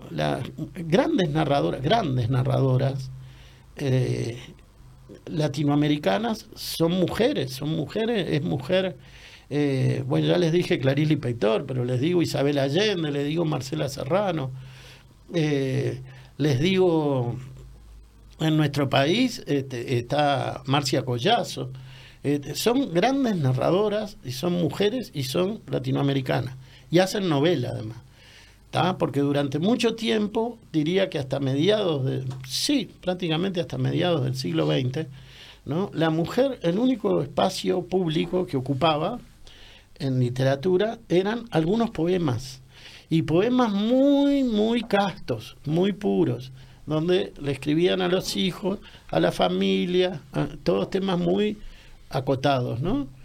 Y hoy día la mujer escribe sobre todo lo que quiere y, además rompe tabúes mm. y rompe con el patriarcado. Y ahí está también otra grandiosa que es Yoconda Belli. ¿no? Hay, hay muchas narradoras muy disfrutables. Y los hombres tenemos que este, conocerlas. Creo que es obligación de nosotros conocer a las buenas narradoras y a, los, y a los escritores que nos rodean, a los uruguayos. Acá en Uruguay se da un milagro en literatura y es el hecho de que siendo un país tan chiquito, que está estancado en los 3 millones, 3 millones y medio de habitantes, sin embargo tiene cantidad de escritores que han ganado premios internacionales, que han trascendido fronteras, y son un montón. Para un país tan chico, es muchísimo. ¿no? Debe haber no menos de 50 nombres que trascendieron. ¿No? Desde Enrique Rodó, Horacio Quiroga, ¿no? pasando por Morosoli, no, Morosoli no, Morosoli fue más bien local y, es más bien uruguayo. Pero este, pero está Benedetti, está Galeano, Onetti, eh, está Cristina Perirossi, que ahora ganó un premio enorme, ganó el, premio Cervantes. Y, sí, y también este esta la ay, Ida Vital, la mujer de Enrique Fierro este, la, la, y no mujer de Enrique Fierro, Ida Vitale, porque, claro, claro, porque vale por ella misma y además Fierro ya murió hace años y ella sigue produciendo cosas que la llevaron a ganar el premio Cervantes también. ¿Berenguer llegó a trascender de Uruguay o fue sí, sí, sí, trascendió, sí. Amanda Berenguer, divina, divina mujer, así, culta, sensible, amante de la ciencia, era una cosa, era de una inteligencia y una sensibilidad. Por suerte la conocí, ¿viste? Ah, una, una de mis memorias sobre ella, si querés. la encontrás, dale. Sí, si la encuentro. Este, esto es insólito, muy bien. Ah, lo tenés así ya por capítulo. No, bueno, pero están, ah, está no, totalmente desordenado. Y estaría más desordenado todavía si no fuera por una compañera, por Cristina La Luz se llama, que me pasa todo, me ordena, es... ¿Te pasa la compu? Sí, ah, claro, y me, me, los imprime, etcétera. ¿No? Entonces, eh, a mí me permite justamente poder concentrarme en el contenido, no, no estar peleando, viste, con una máquina, así que... Eh, esto se llama La Noche de las Narices Frías. Ahora van a ver por qué. Era una durísima noche de, invierno. Ahí está, ya está. Esa es la explicación. era una durísima. Y La Noche de las Narices Frías, ¿se acuerdan que era una película de Disney? ¿no? Claro. Era una durísima noche de invierno, de esas que clavan agujas de hielo en la piel y no hay pulóveres, bufandas ni mitones que la temperen. En el ciclo de lectura en vivo, en un boliche que cambió de nombre varias veces, Zona 3, Santana, etc., al lado del zoológico municipal, recibiríamos a una figura colosal de nuestra literatura, la señora Amanda Berenguer. Poeta afable, celebrada, con muchos libros y premios en su haber, se avino gentilmente a realizar una lectura entre mesas despintadas, vasos de cerveza y a veces gritos destemplados de borrachos que no entendían de qué venía la cosa. Porque los ciclos en vivo, en los boliches, tienen eso, ¿no? Están los que les interesa la literatura y sobre todo están los que van a tomar nada más. Y que les molesta además, que se molestan mutuamente. Eso es curioso, porque al que va a tomar también le molesta que estén en una actividad seria. ¿verdad? Bueno, ya habíamos civilizado, entre comillas, a Mario, empleado joven, simpático y muy por fuera de la literatura, para que no golpeara las puertas de la heladera industrial ni hiciera los pedidos en voz alta. Lo amaestramos porque hacía eso, ¿viste? Hacía ruido. los gritos. Este, también para que contuviera a las fieras mayores que habitualmente asistían solo para tomar hectolitros de cebada fermentada hasta descocerse. Los organizadores teníamos la fantasía de que una noche se iba a soltar un león del zoológico de enfrente que rugía puntualmente pasada la medianoche, iba a ingresar al local y se iba a tragar de un bocado a un parroquiano. Esa era la fantasía que teníamos, ¿no? Este, porque además, cuando llegaba la una de la mañana por ahí, eh, y rugía el león, es impresionante. Es lo único que se escucha de fondo. Ahí entendimos por qué le decían el rey de la selva. ¿Quién se le va a oponer a un animal que y que se escucha en todas las cuadras vecinas y por todas las... Por Dios, pobre leona. Bueno, este, antes de que llegara la invitada, congelados y arrimados al, al horno a leña donde se doraban las primeras musarelas, los organizadores repasamos la extensa bibliografía de Amanda. Por las dudas, también la de su marido, José Pedro Díaz, renombrado escritor y profesor de humanidades que ya había fallecido. Cada vez que se abría la puerta, Siberia avanzaba sobre el trópico de las Pisas hasta que, bastante antes de la hora de comienzo, apareció la autora de La Dama de Elche, su poemario más conocido y celebrado internacionalmente. Ahí tenés la respuesta, Agustín. La Dama de Elche tiene varias ediciones y en distintos países salió y fue traducido a muchos idiomas. Amanda vino abrigadísima, como no podía ser de otro modo, y departió un rato con nosotros, los desconocidos organizadores. En realidad yo invitaba a los escritores y hacía la difusión previa en semanarios y medios de prensa amigos. Allí estábamos Rubén Dalva, mm. que nos trasladaba de ida y de vuelta en su auto, hermano espiritual y lector de la segunda parte que hacía reír hasta las mesas.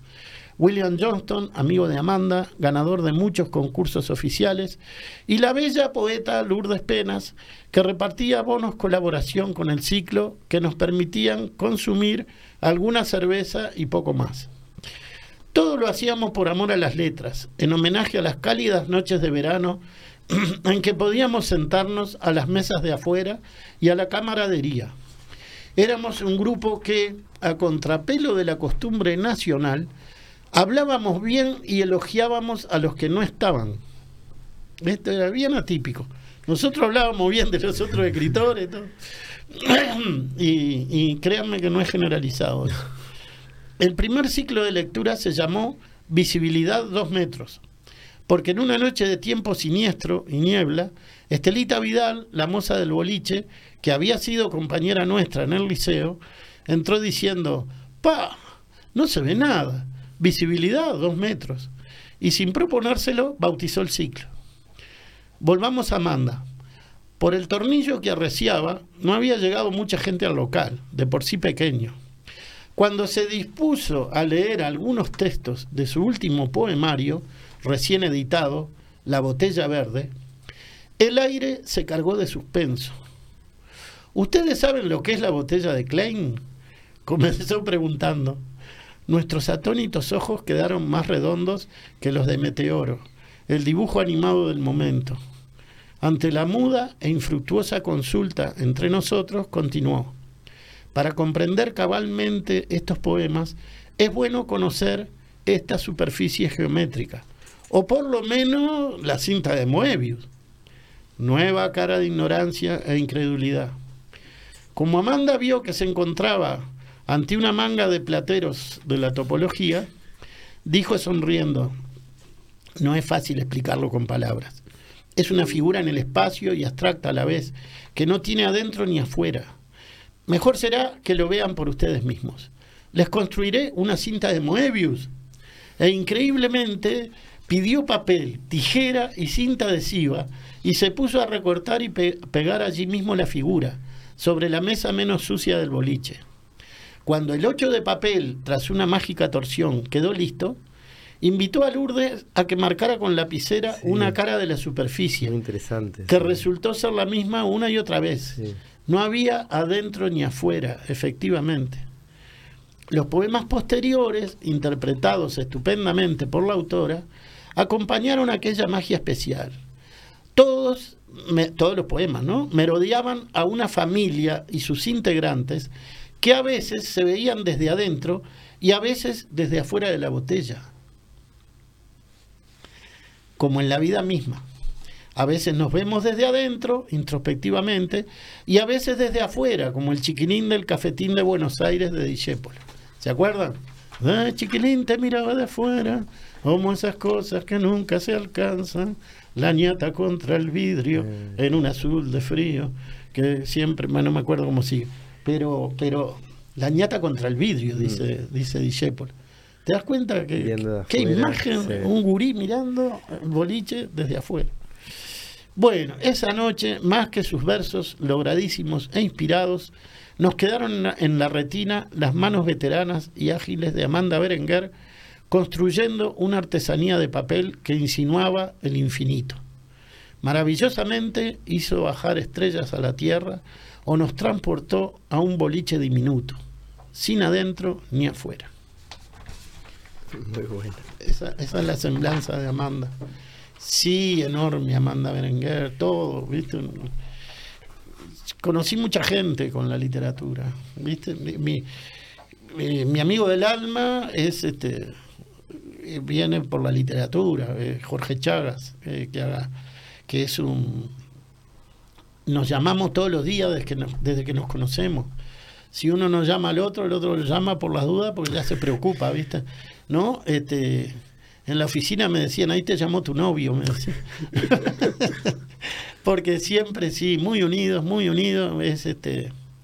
Es negro, es, es, este, es un hombre que está orgulloso de su etnia y eh, es, te este, reivindica su condición además y eh, escribe notablemente, ha ganado varios premios. Estoy hablando de premios del ministerio, de, de la intendencia. De, le ha hecho comedias musicales, le han representado obras y le van a seguir representando.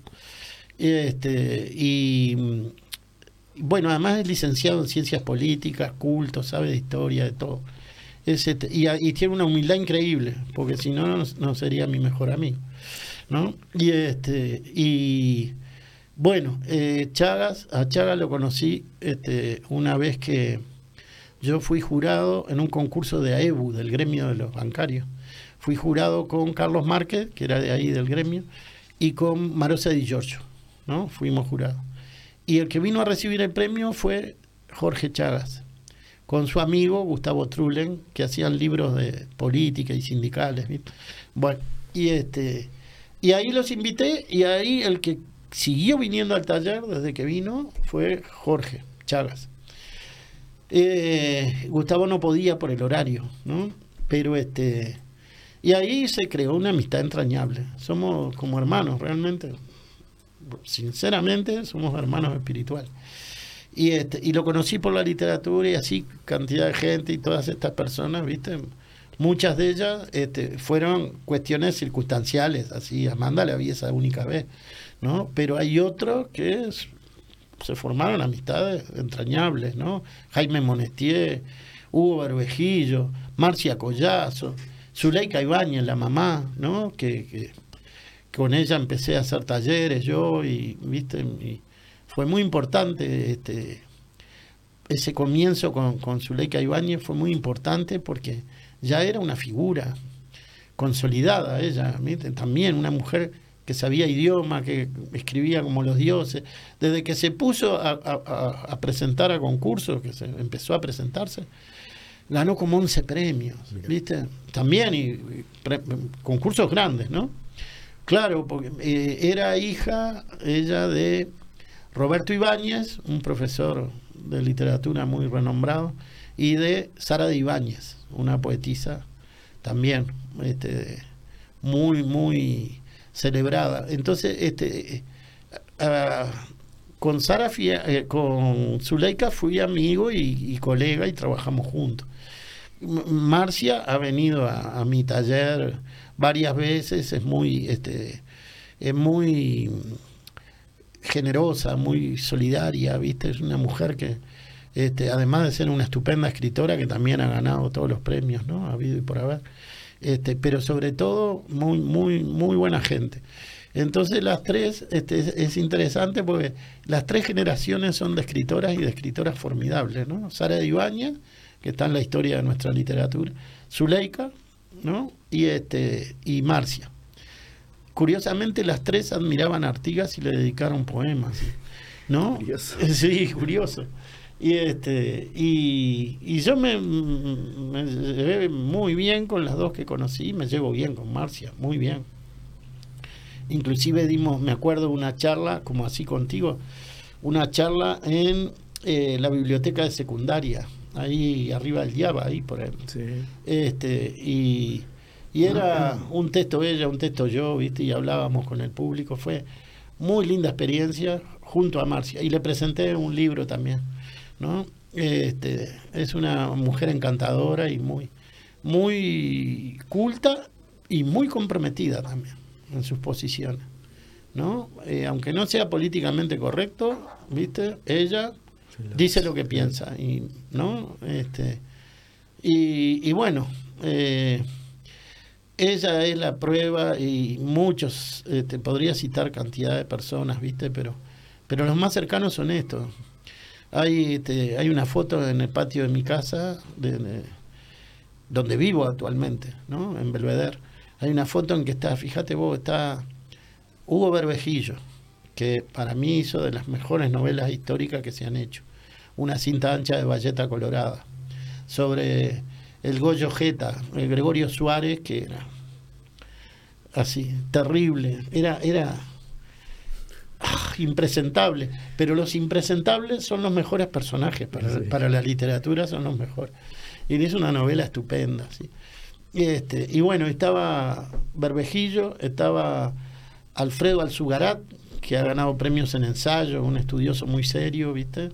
¿No? Este, estaba Jorge Chagas, y estaba Lucio Muniz, que es otro gran, gran compositor, poeta, hasta pintaba también, este, y, nos queríamos mucho, y esa foto, eh, te das cuenta que es entrañable, porque ahí, ahí hay grandes, ¿viste?, de, la literatura. Este, ellos, ¿no? Excluíme a mí, ¿no? Como dijo aquel amigo, incluyanme afuera. a mí, incluyanme afuera de los. ¿En el fondo de tu casa? De los genios. ¿Y, ¿eh? dónde, la tomaron la foto? En el patio. Ah, en el patio. pensé que estaba. Ah. Estábamos, sí, comiendo un asado, estábamos, sí. Y, este, y empapado en, en bebidas, no, no refrescantes. este, bueno, así con el negro delgado Paraín también, viste, una, una relación muy, muy cercana y muy entrañable, viste.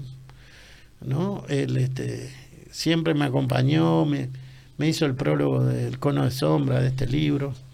Yo qué sé, viste tantas cosas lindas que eh, hay tantas historias, Alejandro, que en, serio, no, no quiero aburrir ni quiero ni quiero acaparar el programa, ¿viste? pero pero hay tantas cosas, ¿viste? Para contar tantas. Este eh, les leo un cuento y les hago una historia después si querés. Dale, yo te leo yo. ¿Eh? O, quería, o ya sabes cuál querías leer. No, de acá ya sé, sí. No, pero no nos pasemos leyendo. Voy a, leer uno, el más cortito que. Dale. Mira este. Nativo se llama. Y es de Las Hermanas Ciegas. Mm, es mi primer libro de cuentos. Ok. Dice: Seré yankee. Nativo se llama. Sí, nativo. Seré yankee. Mis hijos serán yankees. Hablarán inglés con la fluidez del español y no sabremos de indios ni soberanías competiré. Mis hijos serán competidores y yupis, o no serán nada. No sabremos de pobres ni de marginados. La historia no existirá. Me tomaré todo. Mis hijos se drogarán como yo. Se drogarán con cocaína y de ahí para arriba. Nos drogaremos con LSD, crack y las delicias que se van a inventar. Me pegaré un tiro. Mis hijos se pegarán varios tiros no encontrarán amigos, compañeros, ni mujeres que no se fijen en su dinero. Nos pegaremos los tiros necesarios. Amén. terrible, ah, terrible. Eh, terrible, oh. sí, pa. Me cuesta aceptar que ese texto es mío. Hablando de lo apocalíptico en Bradford, es, es apocalíptico ese cuento. Pero bueno, creo que es claro que es una denuncia y, creo, que, queda claro que es una ironía. Por favor. ¿no? hay que aclarar nada. Claro. Acá hay una a Leo Maslía, por ejemplo. La que ah, quería volar. Sí, le gustaba a Leo, por eso se lo dediqué. A Ricardo, le gustó a él mucho. A Ricardo Prieto. Otros, sí. hay algunos dedicados porque ya sabía que les gustaba. Este es para el Torito. No, ese cito a Torito, que es un cuento sobre un boceador de, de Cortázar cito un boxeador sí, Torito. Es un es sobre eh, el cuento de Cortázar es sobre eh, un boxeador que le llamaban Torito Pascual Suárez creo que se llamaba. Este estaba el de Bradbury el de Cortázar es genial así genial. Otro autor que admiro eh, en su visión del mundo en su escritura y, y la sensualidad de su escritura Cortázar, Cortázar. Boxeador. Eh, hay varios que este Hemingway tenía mucho de boxeadores. Y porque él boxeaba Bukowski también, tenía varios boxeadores. Este, ah, hoy para que te hagas una pregunta que hoy cuando hablabas de sí. dijiste Pulp, Pulp Fiction, dijiste. Sí, Pulp Fiction. Claro, no, pues siendo el nombre de la película de Tarantino me parece que, llama mucho la atención. ¿Y qué es en sí Pulp Fiction? Porque es como un género o No, Pulp Fiction es eh, serían publicaciones baratas en papel muy muy precario, ah. ¿viste? Para hacer grandes cantidades. O sea, es una publicación comercial. claro. Historias, eh, ¿viste? De vaqueros, de novelitas rosas, todo. Claro, impresas en un papel más En un papel barato, ¿viste? ¿no? Y de poca calidad literaria, casi todas, ¿no? No, no recuerdo ninguna que tenga, que sea atendible. Mm. no sé si no es la única novela de Bukowski que se llama Pulp, justamente, y es creo que es de un detective también. Me llamó mucho la atención cuando leí por eso, nunca me imaginé que... Sí, papel desechable sería, papel que, que finalmente lo recicla nada más, ¿no? se, Sí. Bueno, y me acuerdo, creo que en Japón, creo que es que vos te vas a subir al metro o algo y te venden unas. unas son libros, pero son así. Lo, compran, lo leen mientras están en el, en el subte, en el tren, y lo salen y lo tiran. ¿Puedes creer? Bueno, ahí tenés. Sí. Seguro, desechable. Desechable. No, desechable. Eh, literatura de tren. Sí, Así como hay música de ascensor, literatura de tren. Ediciones de bolsillo. Sí, también acá había ediciones de bolsillo, que justamente porque cabían en el bolsillo. Chiquita. Este, y eso, ¿ves? Nada se pierde porque eso que era muy comercial, de muy, muy poca calidad literaria, ¿viste? Muy estereotipado, además, ya el que lee eso ya sabe lo que va a encontrar, sabe lo que va a pasar, ¿no? Pero, este, pero a pesar de eso, este, dieron lugar a grandes creadores después. ¿No? Otros tomaron el formato, o tomaron los temas, o tomaron, ¿no? Y, crearon literatura profunda, eh, hasta clásica. En los programas de secundaria ahora, miren que está, está este, Raymond Chandler, está Bradbury, está en los grandes autores de ciencia ficción.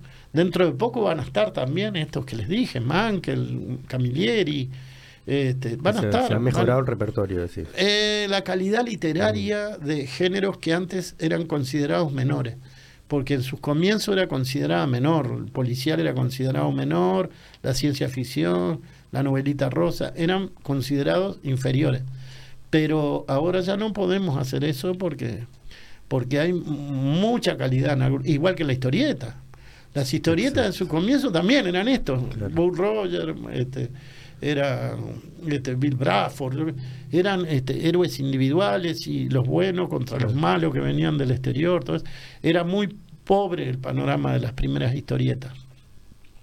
Pero después aparecieron grandes historietitas. Claro, con el formato le metieron todo. Claro, no es que claro y hoy día hay festivales internacionales de historietas donde las historietas y las planchas se pagan miles de dólares por las planchas y, este, y utilizan desde, desde impresión hasta acuarela, mm. óleo, todas las formas, viste, de, en una historieta utilizan los historietistas todo, todo lo, técnicas de todo, el arsenal de, las artes plásticas, ¿viste? Todo usa. Claro, da para, es verdad, porque da para el encuadre, si la cámara contrapicada, o si hay un gran angular, es verdad, más, más visual a partir de cierto momento hubo mucha preocupación en la parte estética, ¿viste?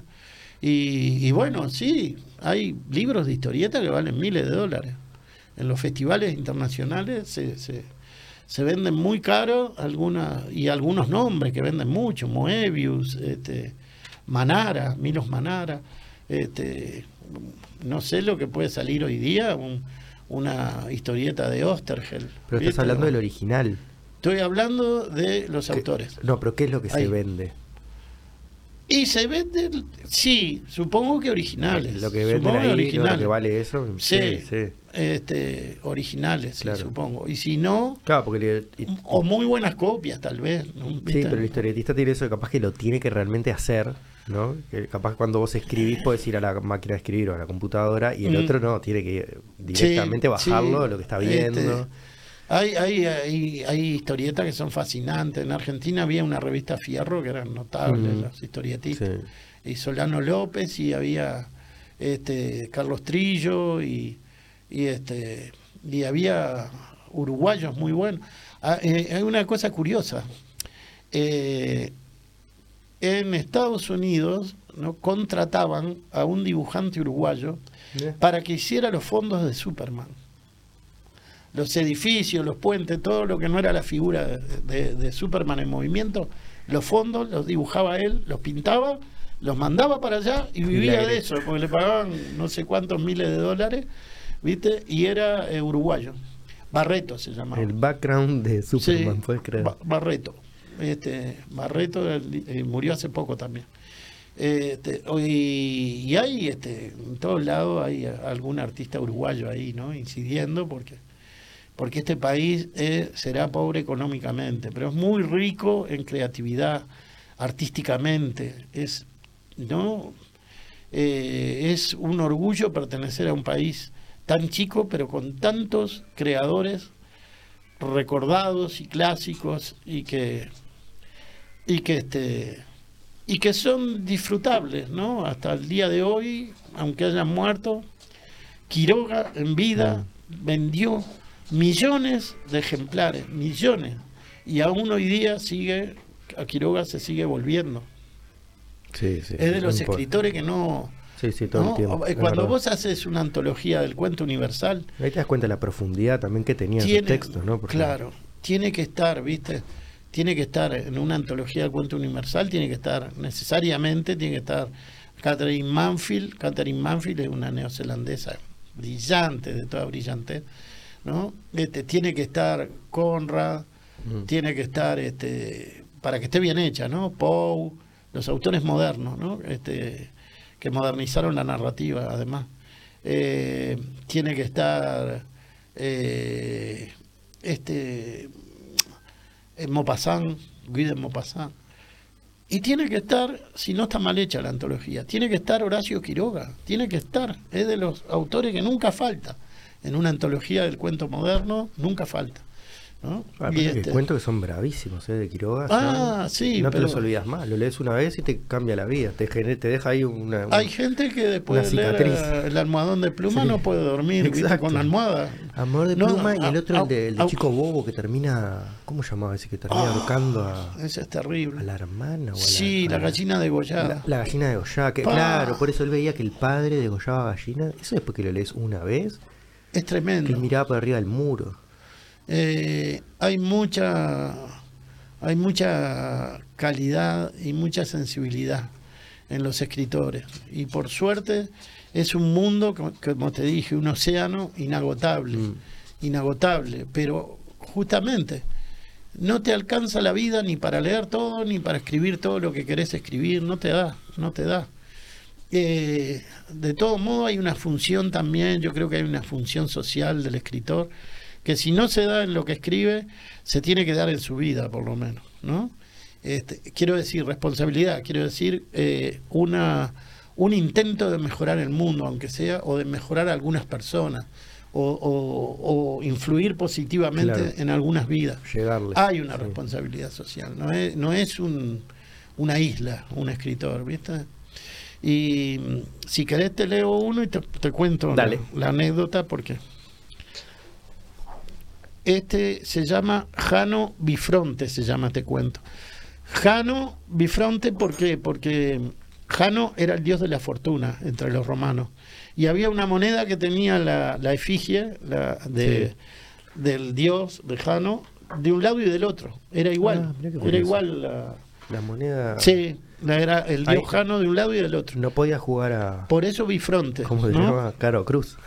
Claro. ganaba, siempre vos. Seguro, pero esto, en esta, moneda del cuento sí, se, hay, hay cara y seca. A ver. Revoleo la moneda y sale seca.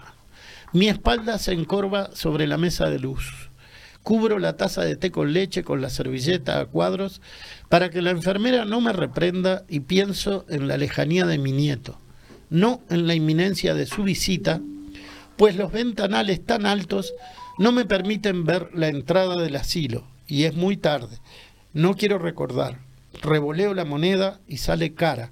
Papá me compró una chiva igualita a la de ella, los mismos colores, amarillo y negro. Y yo ando como loco por el patio y le digo a Raquelita, ¿por qué no nos vamos a otro barrio pedaleando? Y ella me dice que no, si se enteran en la casa nos matan como la vez que nos vieron besándonos adentro de la carpa de indios. Y ni el abuelo, que era amigo del cacique Jerónimo, nos salvó. Así que sigo andando solo con la chiva a todo lo que da y me detengo frente al aljibe del jardín de casa. Y de pensar en el agua fresca del fondo me viene sed.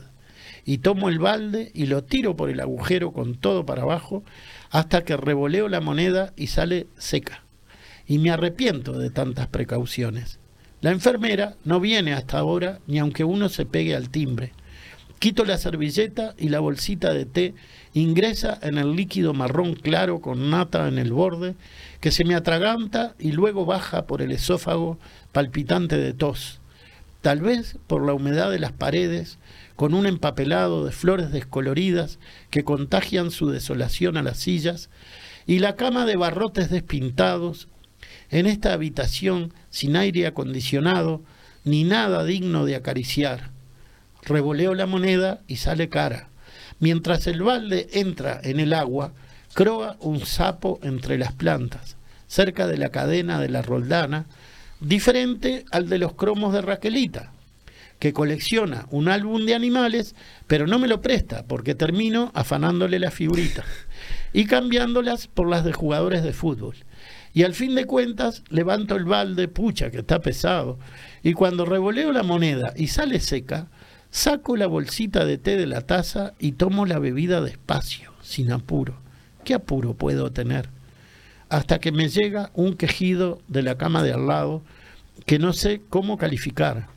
Cuando la persona fue operada se dice posoperatorio, pero cuando se lamenta justamente por no ser operada o por ausencia de cuidados, ¿Cómo se dice? Revoleo la moneda y sale cara. Tomo el agua con ganas, tengo una sed bárbara y entonces me acuerdo de abuelito que se sentaba siempre acá, en la hamaca junto al rosal, y nos contaba cuentos a Raquelita y a mí que nos encantaban sobre indios con navajas o navajos, el cacique Jerónimo, robots jugadores de básquetbol, lobisones con pistolas láser, policías y seres extraterrestres de la frontera, hasta que se venía de a poco la noche y mamá nos mandaba para adentro. Revoleo la moneda y sale seca. Me siento al borde de la cama. Recuerdo a mi único nieto varón y las trenzas de su noviecita de la escuela. Ramoncita se llamaba, no, no, Ramoncita no.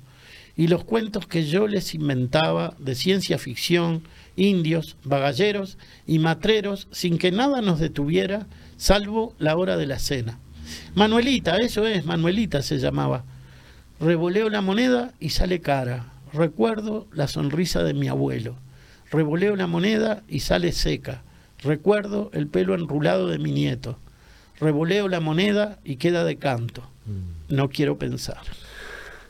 Está bueno ese remate ahí, ponente. Bueno, eh, eh, este cuento se origina verdaderamente eh, en unas visitas que yo hice al Piñero del Campo, que era un asilo de ancianos, sigue siendo, ¿no? Pero está en mucho mejores condiciones que cuando yo iba, con un grupo de reflexión de la parroquia ahí de, de mi barrio, y este íbamos a visitarlos y a, y hacerle más corta la y más placentera la estadía, ¿no? A los a los que estaban ahí, a los viejos. ¿Con la literatura?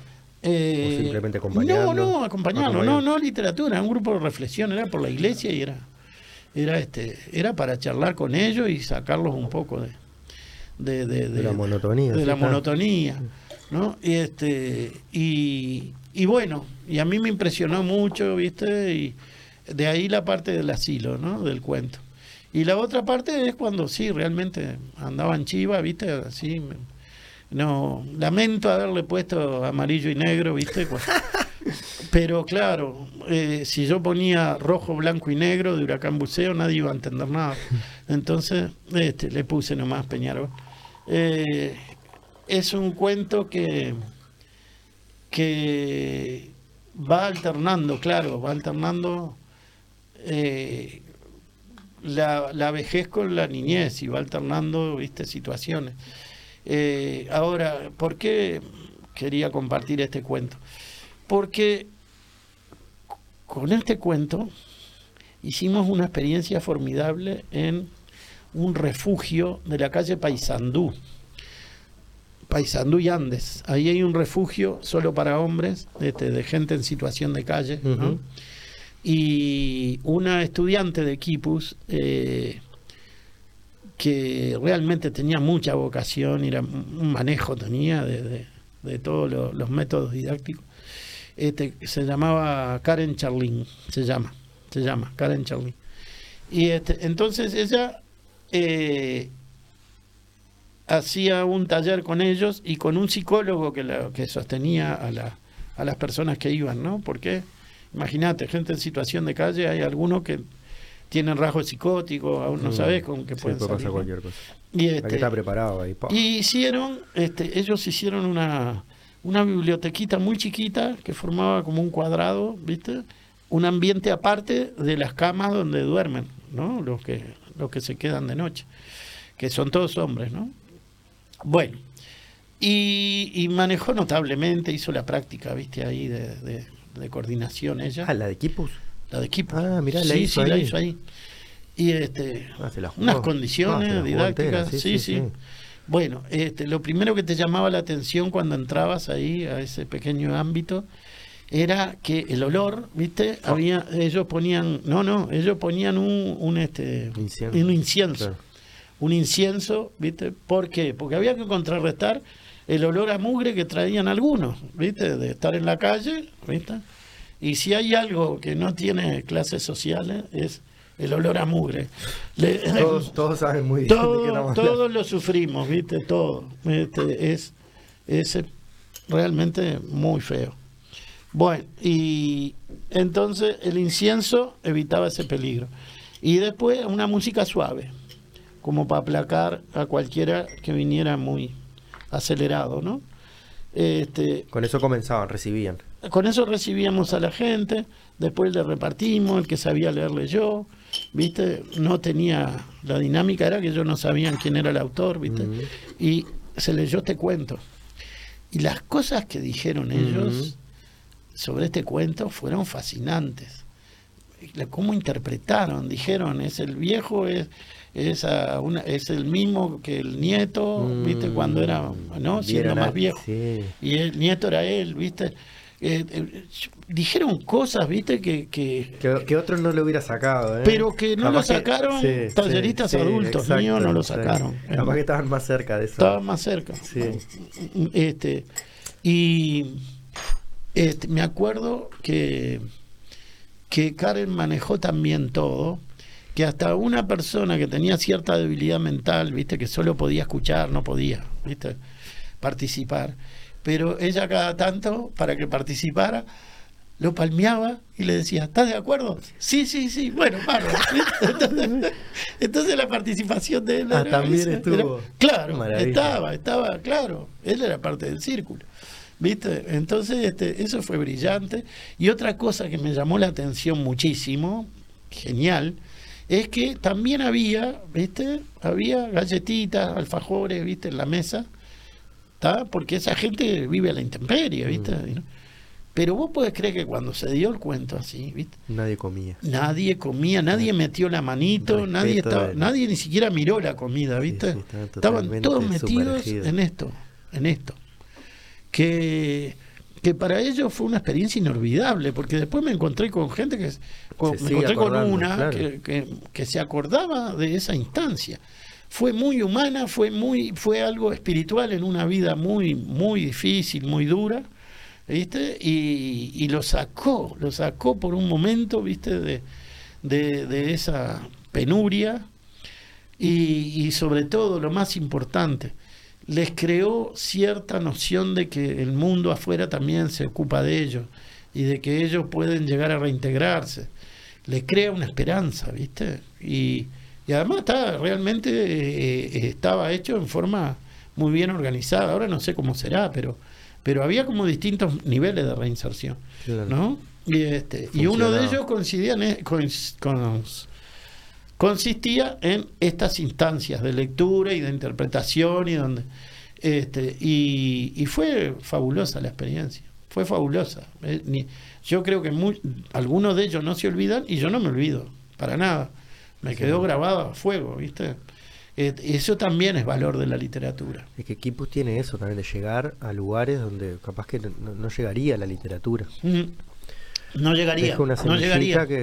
Cuando vino Mauricio Redolés, que es uno de los grandes poetas chilenos, Mauricio Redolés, vino a un festival de, de poesía acá, ¿no? Y este bueno, fue una experiencia también, fue una experiencia fuerte, ¿no? Este Redolés también hace talleres literarios en Chile. En la época de la dictadura, tanto él como Zurita, como otros poetas, llenaban estadios. Allá. allá. Allá. Allá. Y acá venían a los, a los círculos. Sí, claro, no tenía sentido un estadio acá. Además no hubieran convocado a nadie, pero en esa época, en ese lugar y, y con poesía viste, con contenido, con contenido, sí, llenaban estadios. Y además entendí eh, en qué consistía, viste, la, la, la, la, diferencia, ¿no? La diferencia estaba en que el tipo, cuando recitaba sus poemas, era como un volcán. Él lo hizo en un boliche, viste, ¿no? Se quedó, chiquito, bajito, ¿viste? Se quedó en este en un boliche de lectura en vivo, y este y se quedó la segunda parte, los otros se volvieron al hotel, los otros escritores, pero él se quedó. Y, este, y cuando se levantó y dijo sus poemas, por favor, ¿viste? Era tan fuerte, ¿viste? La, la, energía del tipo, que te tiraba para atrás. Yo mm. estaba en la primera fila y, sentía que, ¿viste? Que me... Oh. ¿No? Se agigantó, se agigantó y era potente, era una palabra potente y dicha con, con visión y con potencia. Este, así que eso, eso, eso también es valor de la literatura, mm. ¿no? Levantar al que, al que está muy, muy indiferente, muy quieto, y lo levanta, lo hace sentir persona. Este, bueno, eh, la parte social de la literatura es muy importante y es lo que buscamos y lo que siempre hicimos con Kipus, ¿no? Siempre estar entre la gente. No es la literatura leída este, bajo un foco cómodamente, ¿no? En la casa, buena temperatura, bien. No, no, no. Es, la literatura que anda entre la gente. Eso es lo que nosotros captábamos, lo que reproducíamos y lo que este, de alguna manera poníamos en juego. Poníamos en juego la literatura y la hacíamos andar entre la gente. Y la siguen poniendo. Sí, la sacábamos del anaquel, ¿viste? Sí, la seguimos poniendo. Y, este, y otra experiencia que fue fascinante, fascinante, es la de este, cuando, cuando otra, otra estudiante de equipo, que, que también brillante, era coordinando, era brillante, este, digo, por la positiva puedo decir nombre, Silvia Carrizo, de una maestra y, y, este de, de, San José, brillante. Ah, me acuerdo, ¿Te acordás de Silvia Carrizo? Claro. Y este, y ella, fíjate vos, coordinaba un taller una vez por semana en el Centro de Rehabilitación Soler, que es una cárcel en San José. Me acuerdo ¿Viste? Es verdad. Que donde, donde ella, en, como yo quedé en ese momento, ella se quedaba, ¿viste? Sola con los presos ahí, ¿viste? Haciendo un taller. Y no aparecía la policía, no se, no se mostraba, ¿viste? ¿No? Hay que tener coraje para una mujer joven, bonita, además era muy bonita, ¿viste? Y, y, bueno, la respetaban, se hacía respetar. Y se hacía respetar, ¿viste? Y nadie, nadie ¿viste? Se le ocurría propasarse ni, ni bobadas con ella. Que además, eso era muy inteligente de parte de ella. Iba con una túnica. Iba como maestra. Y la maestra es una. Claro. Ese, ese, arquetipo lo tenían. Es, seguro. lo tenemos todos, mm. ¿no? Este, a la maestra no le vas a hacer nada, es la maestra. ¿no? Bueno, este, entonces, el día que fui, ¿no? El día que fui, quedé también solo con los presos, ¿no? Y le repartí, tuvimos interpretación. ¿Invitación de ella? ¿Cómo fue? Invitación de ella. Ella es la coordinadora de todos los días. Yo iba de visita. Y este les di Rodríguez, mm. de Espínola, ¿no? que les gustó muchísimo. muy bueno para la situación ahí, me parece. Bueno. Dejarse tentar por el diablo. Exactamente. Después, pero yo en el momento no pensé en eso. no pensé en eso. Pensé que era un buen cuento con muchos valores y con mucha. Pero, este, claro, en la parte que, que, termina arriba un bagre, creo, el, el diablo. Y le, Pasa, ¿qué querés? Mujeres, Rodríguez, querés dinero, querés fama. Ahí está, sí. eso, eso, eso. Ahí está. Este, el diablo le ofrece tentaciones de todo tipo y le hace demostraciones de poderío. De, ¿no? Claro, eso, le hace las demostraciones, que transforma el caballo en un bagre. En un bagre, sí, sí. Y no, me acuerdo el final, pero va, se va Rodríguez, tranquilo. Baja una, baja una rama y prende fuego. le, prende fuego. La convierte en una víbora. La convierte en una víbora.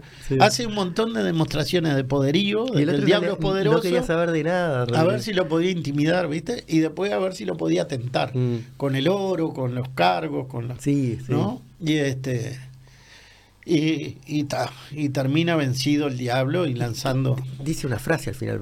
Sí, una puteada, ¿no? Dice al final, que es famosa, ¿viste?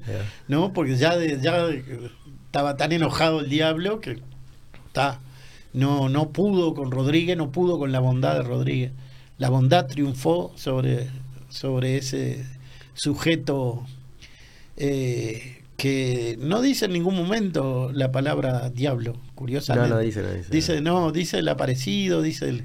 No, el. el sí, este, le dice, va, va, cambiando. Va cambiando el adjetivo. sí, es verdad. Pero sabemos que es el diablo. Y además este, eh, eh, es gracioso porque el diablo lleva poncho colorado. ¿No? Porque, Espínola, porque Espínola le puso un poncho colorado. Le puso porque Espínola era hijo de un caudillo blanco. Mm. Y él a su vez también era blanco, casi toda su vida fue blanco hasta el final que se hizo comunista y del Frente Amplio. Pero, pero durante toda su vida fue blanco de San José, el padre caudillo además. Y entonces que los, la gente de campo blanca, ¿cómo veía el diablo? Como colorado. colorado. no tenía que ver colorado. Pero aparte colorado porque es rojo también. Seguro, es una indirecta. es una indirecta. ¿No? Este, bueno. y antes que me cuentes cómo estuvo el taller, ¿qué, dice? ¿Dice algo al final, tipo la puta que. Sí, sí. Insulta. Mm. Mm. Te vas allá. Ay, ¿No? Bueno, te vas a la. Te cagar, la puta que te parió. ahí, está, Este, pero es un cuento magistral y es de los clásicos de la literatura este, uruguaya. Fuerte. es notable. Tiene, tiene valores, tiene de todo, ¿viste? Tiene. Bueno, doy ese cuento. Este, no era un lugar propicio para hacer taller. No era propicio, pero no por, por los presos. No era propicio porque lo que tenían era los bancos, como aquellos bancos de escuela de antes. Ah, con el cosito adelante. Sí, con este, unos pupitres, con el agujerito para, para el tintero, para el tintero, ¿no? Este, las, las rayitas así, la, las canaletas para poner los lápices, todo. Eh, pero eran esos muebles antiguos, ¿viste? Que eran, no se podían mover, ¿no? ¿Te acordás Era como en un autito, así, sí, sí. Claro, no, no, no era propicio para y, y entonces no quedaba el círculo, no lo podía formar. No había manera de formar el círculo. Entonces quedaba todo uno atrás del otro, así. Ah, tipo clase. Como en la escuela, como en la escuela. Pero ellos estaban tan atentos que prestaron atención, intervinieron. Cuando uno se le puso a hablar al otro al lado, el otro, este, molesto, agarró, ¿qué hizo? Se sentó al lado mío, vino, ¡pum! Para que el otro no lo molestara, ¿viste? ¿Entendés? Se sentó al lado mío. Bueno, y este, intervinieron divino. El que no escribió hizo un dibujo del diablo, hizo un dibujo, ¿viste? Muy bien hecho el dibujo, ¿no? Y este y fue tan una experiencia también tan vívida, tan tocante, tan humana, con tanta con tanta sangre mezclada con sueños, ¿viste? Con tanto dolor y, maravilla, que al final terminamos además en el patio fotografiándonos, ahí tengo la foto, ¿viste? Con ellos, en el patio, con Silvia, la, coordinadora de todos los días. Y, este, y un recuerdo imborrable, imborrable. Y ahí ves también este, por qué lo, lo enlazo con Redolés, porque Redolés hacía talleres en las cárceles también. Ah. Y decía, yo hago taller en las cárceles para esta gente, para que ellos sospechen de que otra forma de vivir es posible, otra forma de vida es posible, para que ellos intuyan eso, ¿viste? Y por ahí, claro, por ahí algunos, ¿viste? con condiciones favorables además, porque hay que tener condiciones favorables, no se libera solo el que quiere, se libera también, hay que ayudarlo, ¿no? Este, pero sí si la persona le pica el, bichito de la bondad y consigue trabajo, y, ¿no? Hay forma de, exacto, de salir. ¿Viste? Hay, hay salidas. Para algunos, repito, no es universal, no es que, ¿viste? No es que todos vayan a, a, reinsertarse, ¿viste? Pero... Hay una luz. Pero hay una luz y además este, ese es muy importante, el único de repente en decenas o cientos, ¿viste? Que vos trabajas recuperar a uno es, muy importante, muy importante. ¿Viste? Este, cuando está la, famosa fábula del hombre que, que, este, que tiraba estrellas de mar al agua. Tiraba las estrellas de mar eh, que, quedaban en la orilla, ¿viste? Las tiraba, volvían al mar ah. para salvarlas, ¿no? Porque sin agua la estrella de mar está sonada. Y, este, y uno que lo vio le preguntó, dice, ¿y Dice, ¿y qué diferencia hace de, de este, que usted le, las tire al agua a esta estrella de mar si la mayor parte no, van, a, no van a vivir? Dice, pero para las que se salvan, eso hace la diferencia. Ahí está la diferencia. para que ¿no? no importa que no salves a todos pero pero con algunos algunos después hacen cundir el ejemplo viste y, bueno eh, el ejemplo este, de, de, una vida pacífica o de una vida compartida de una vida en torno a, a creación y a valores importantes todo eso eh, se logra con un buen intercambio literario, con, profundizando ¿viste? En, el conocimiento, pero eso hay que palparlo. Y eso, si alguien no te lo hace gustar en su momento, ¿viste? No, tampoco nadie va, sin ejemplos, nadie puede crecer. Mm. Todos necesitamos, ejemplos. necesitamos ejemplos, ¿viste? Y, bueno, eh, son de las cosas más estremecedoras. He vivido muchas de esas de, con poblaciones vulnerables. Son, eso es lo que llamamos poblaciones vulnerables, ¿no? los hospitales, las cárceles, etcétera. Este, y ir a cantarles a, este, a, a la Santín Rossi, a, ¿no? Eso también hicimos con el taller Rubén Dalva. Este, ir a, ir a a cantar. Si se podía leer y algunos entendían, también le leímos algo, pero ahí el fuerte no fue tanto la lectura como cantar. Y cantar ah, y. ¿Viste? Y, no era desde lo de Kipus, era otro. Y este, no, era anterior a Kipus, ¿viste? Pero ahí la, la, digamos que la diferencia la hacía la expresión compartida, compartida entre varios, la, expresión artística y la música en este caso, ¿viste? pero había, ellos sentían que había alguien de afuera que se acordaba de ellos. y, después está, eh, las poblaciones vulnerables tienen cosas eh, maravillosas por un lado y algunos que se rescatan y, y que vos te, te, agradecen toda la vida y vos a tu vez sentís que hiciste algo bueno, ¿viste? Mm, tiraste una estrellita de mar. Claro, salvaste una estrellita de mar. Este, y también tienen cosas, ¿viste? Que son muy frustrantes. Hay que estar muy, muy firme para trabajar con ellos porque puede ser muy frustrante. Puede, este, no, no, no todos se salvan, no todos se recuperan, este, pero hay que hacer lo posible porque, porque como decía también este, el gran Cervantes, ¿no? Vale más la, el, el, dictamen vale más lo que resuelve un juez benévolo que uno riguroso. Es más importante el juez benévolo que el riguroso. Y yo creo que es bueno con esta gente no ser un juez riguroso, ser benévolo, perdonarle más que al resto, ¿no? los errores o las caídas este, y porque eso nos hace mejores personas también.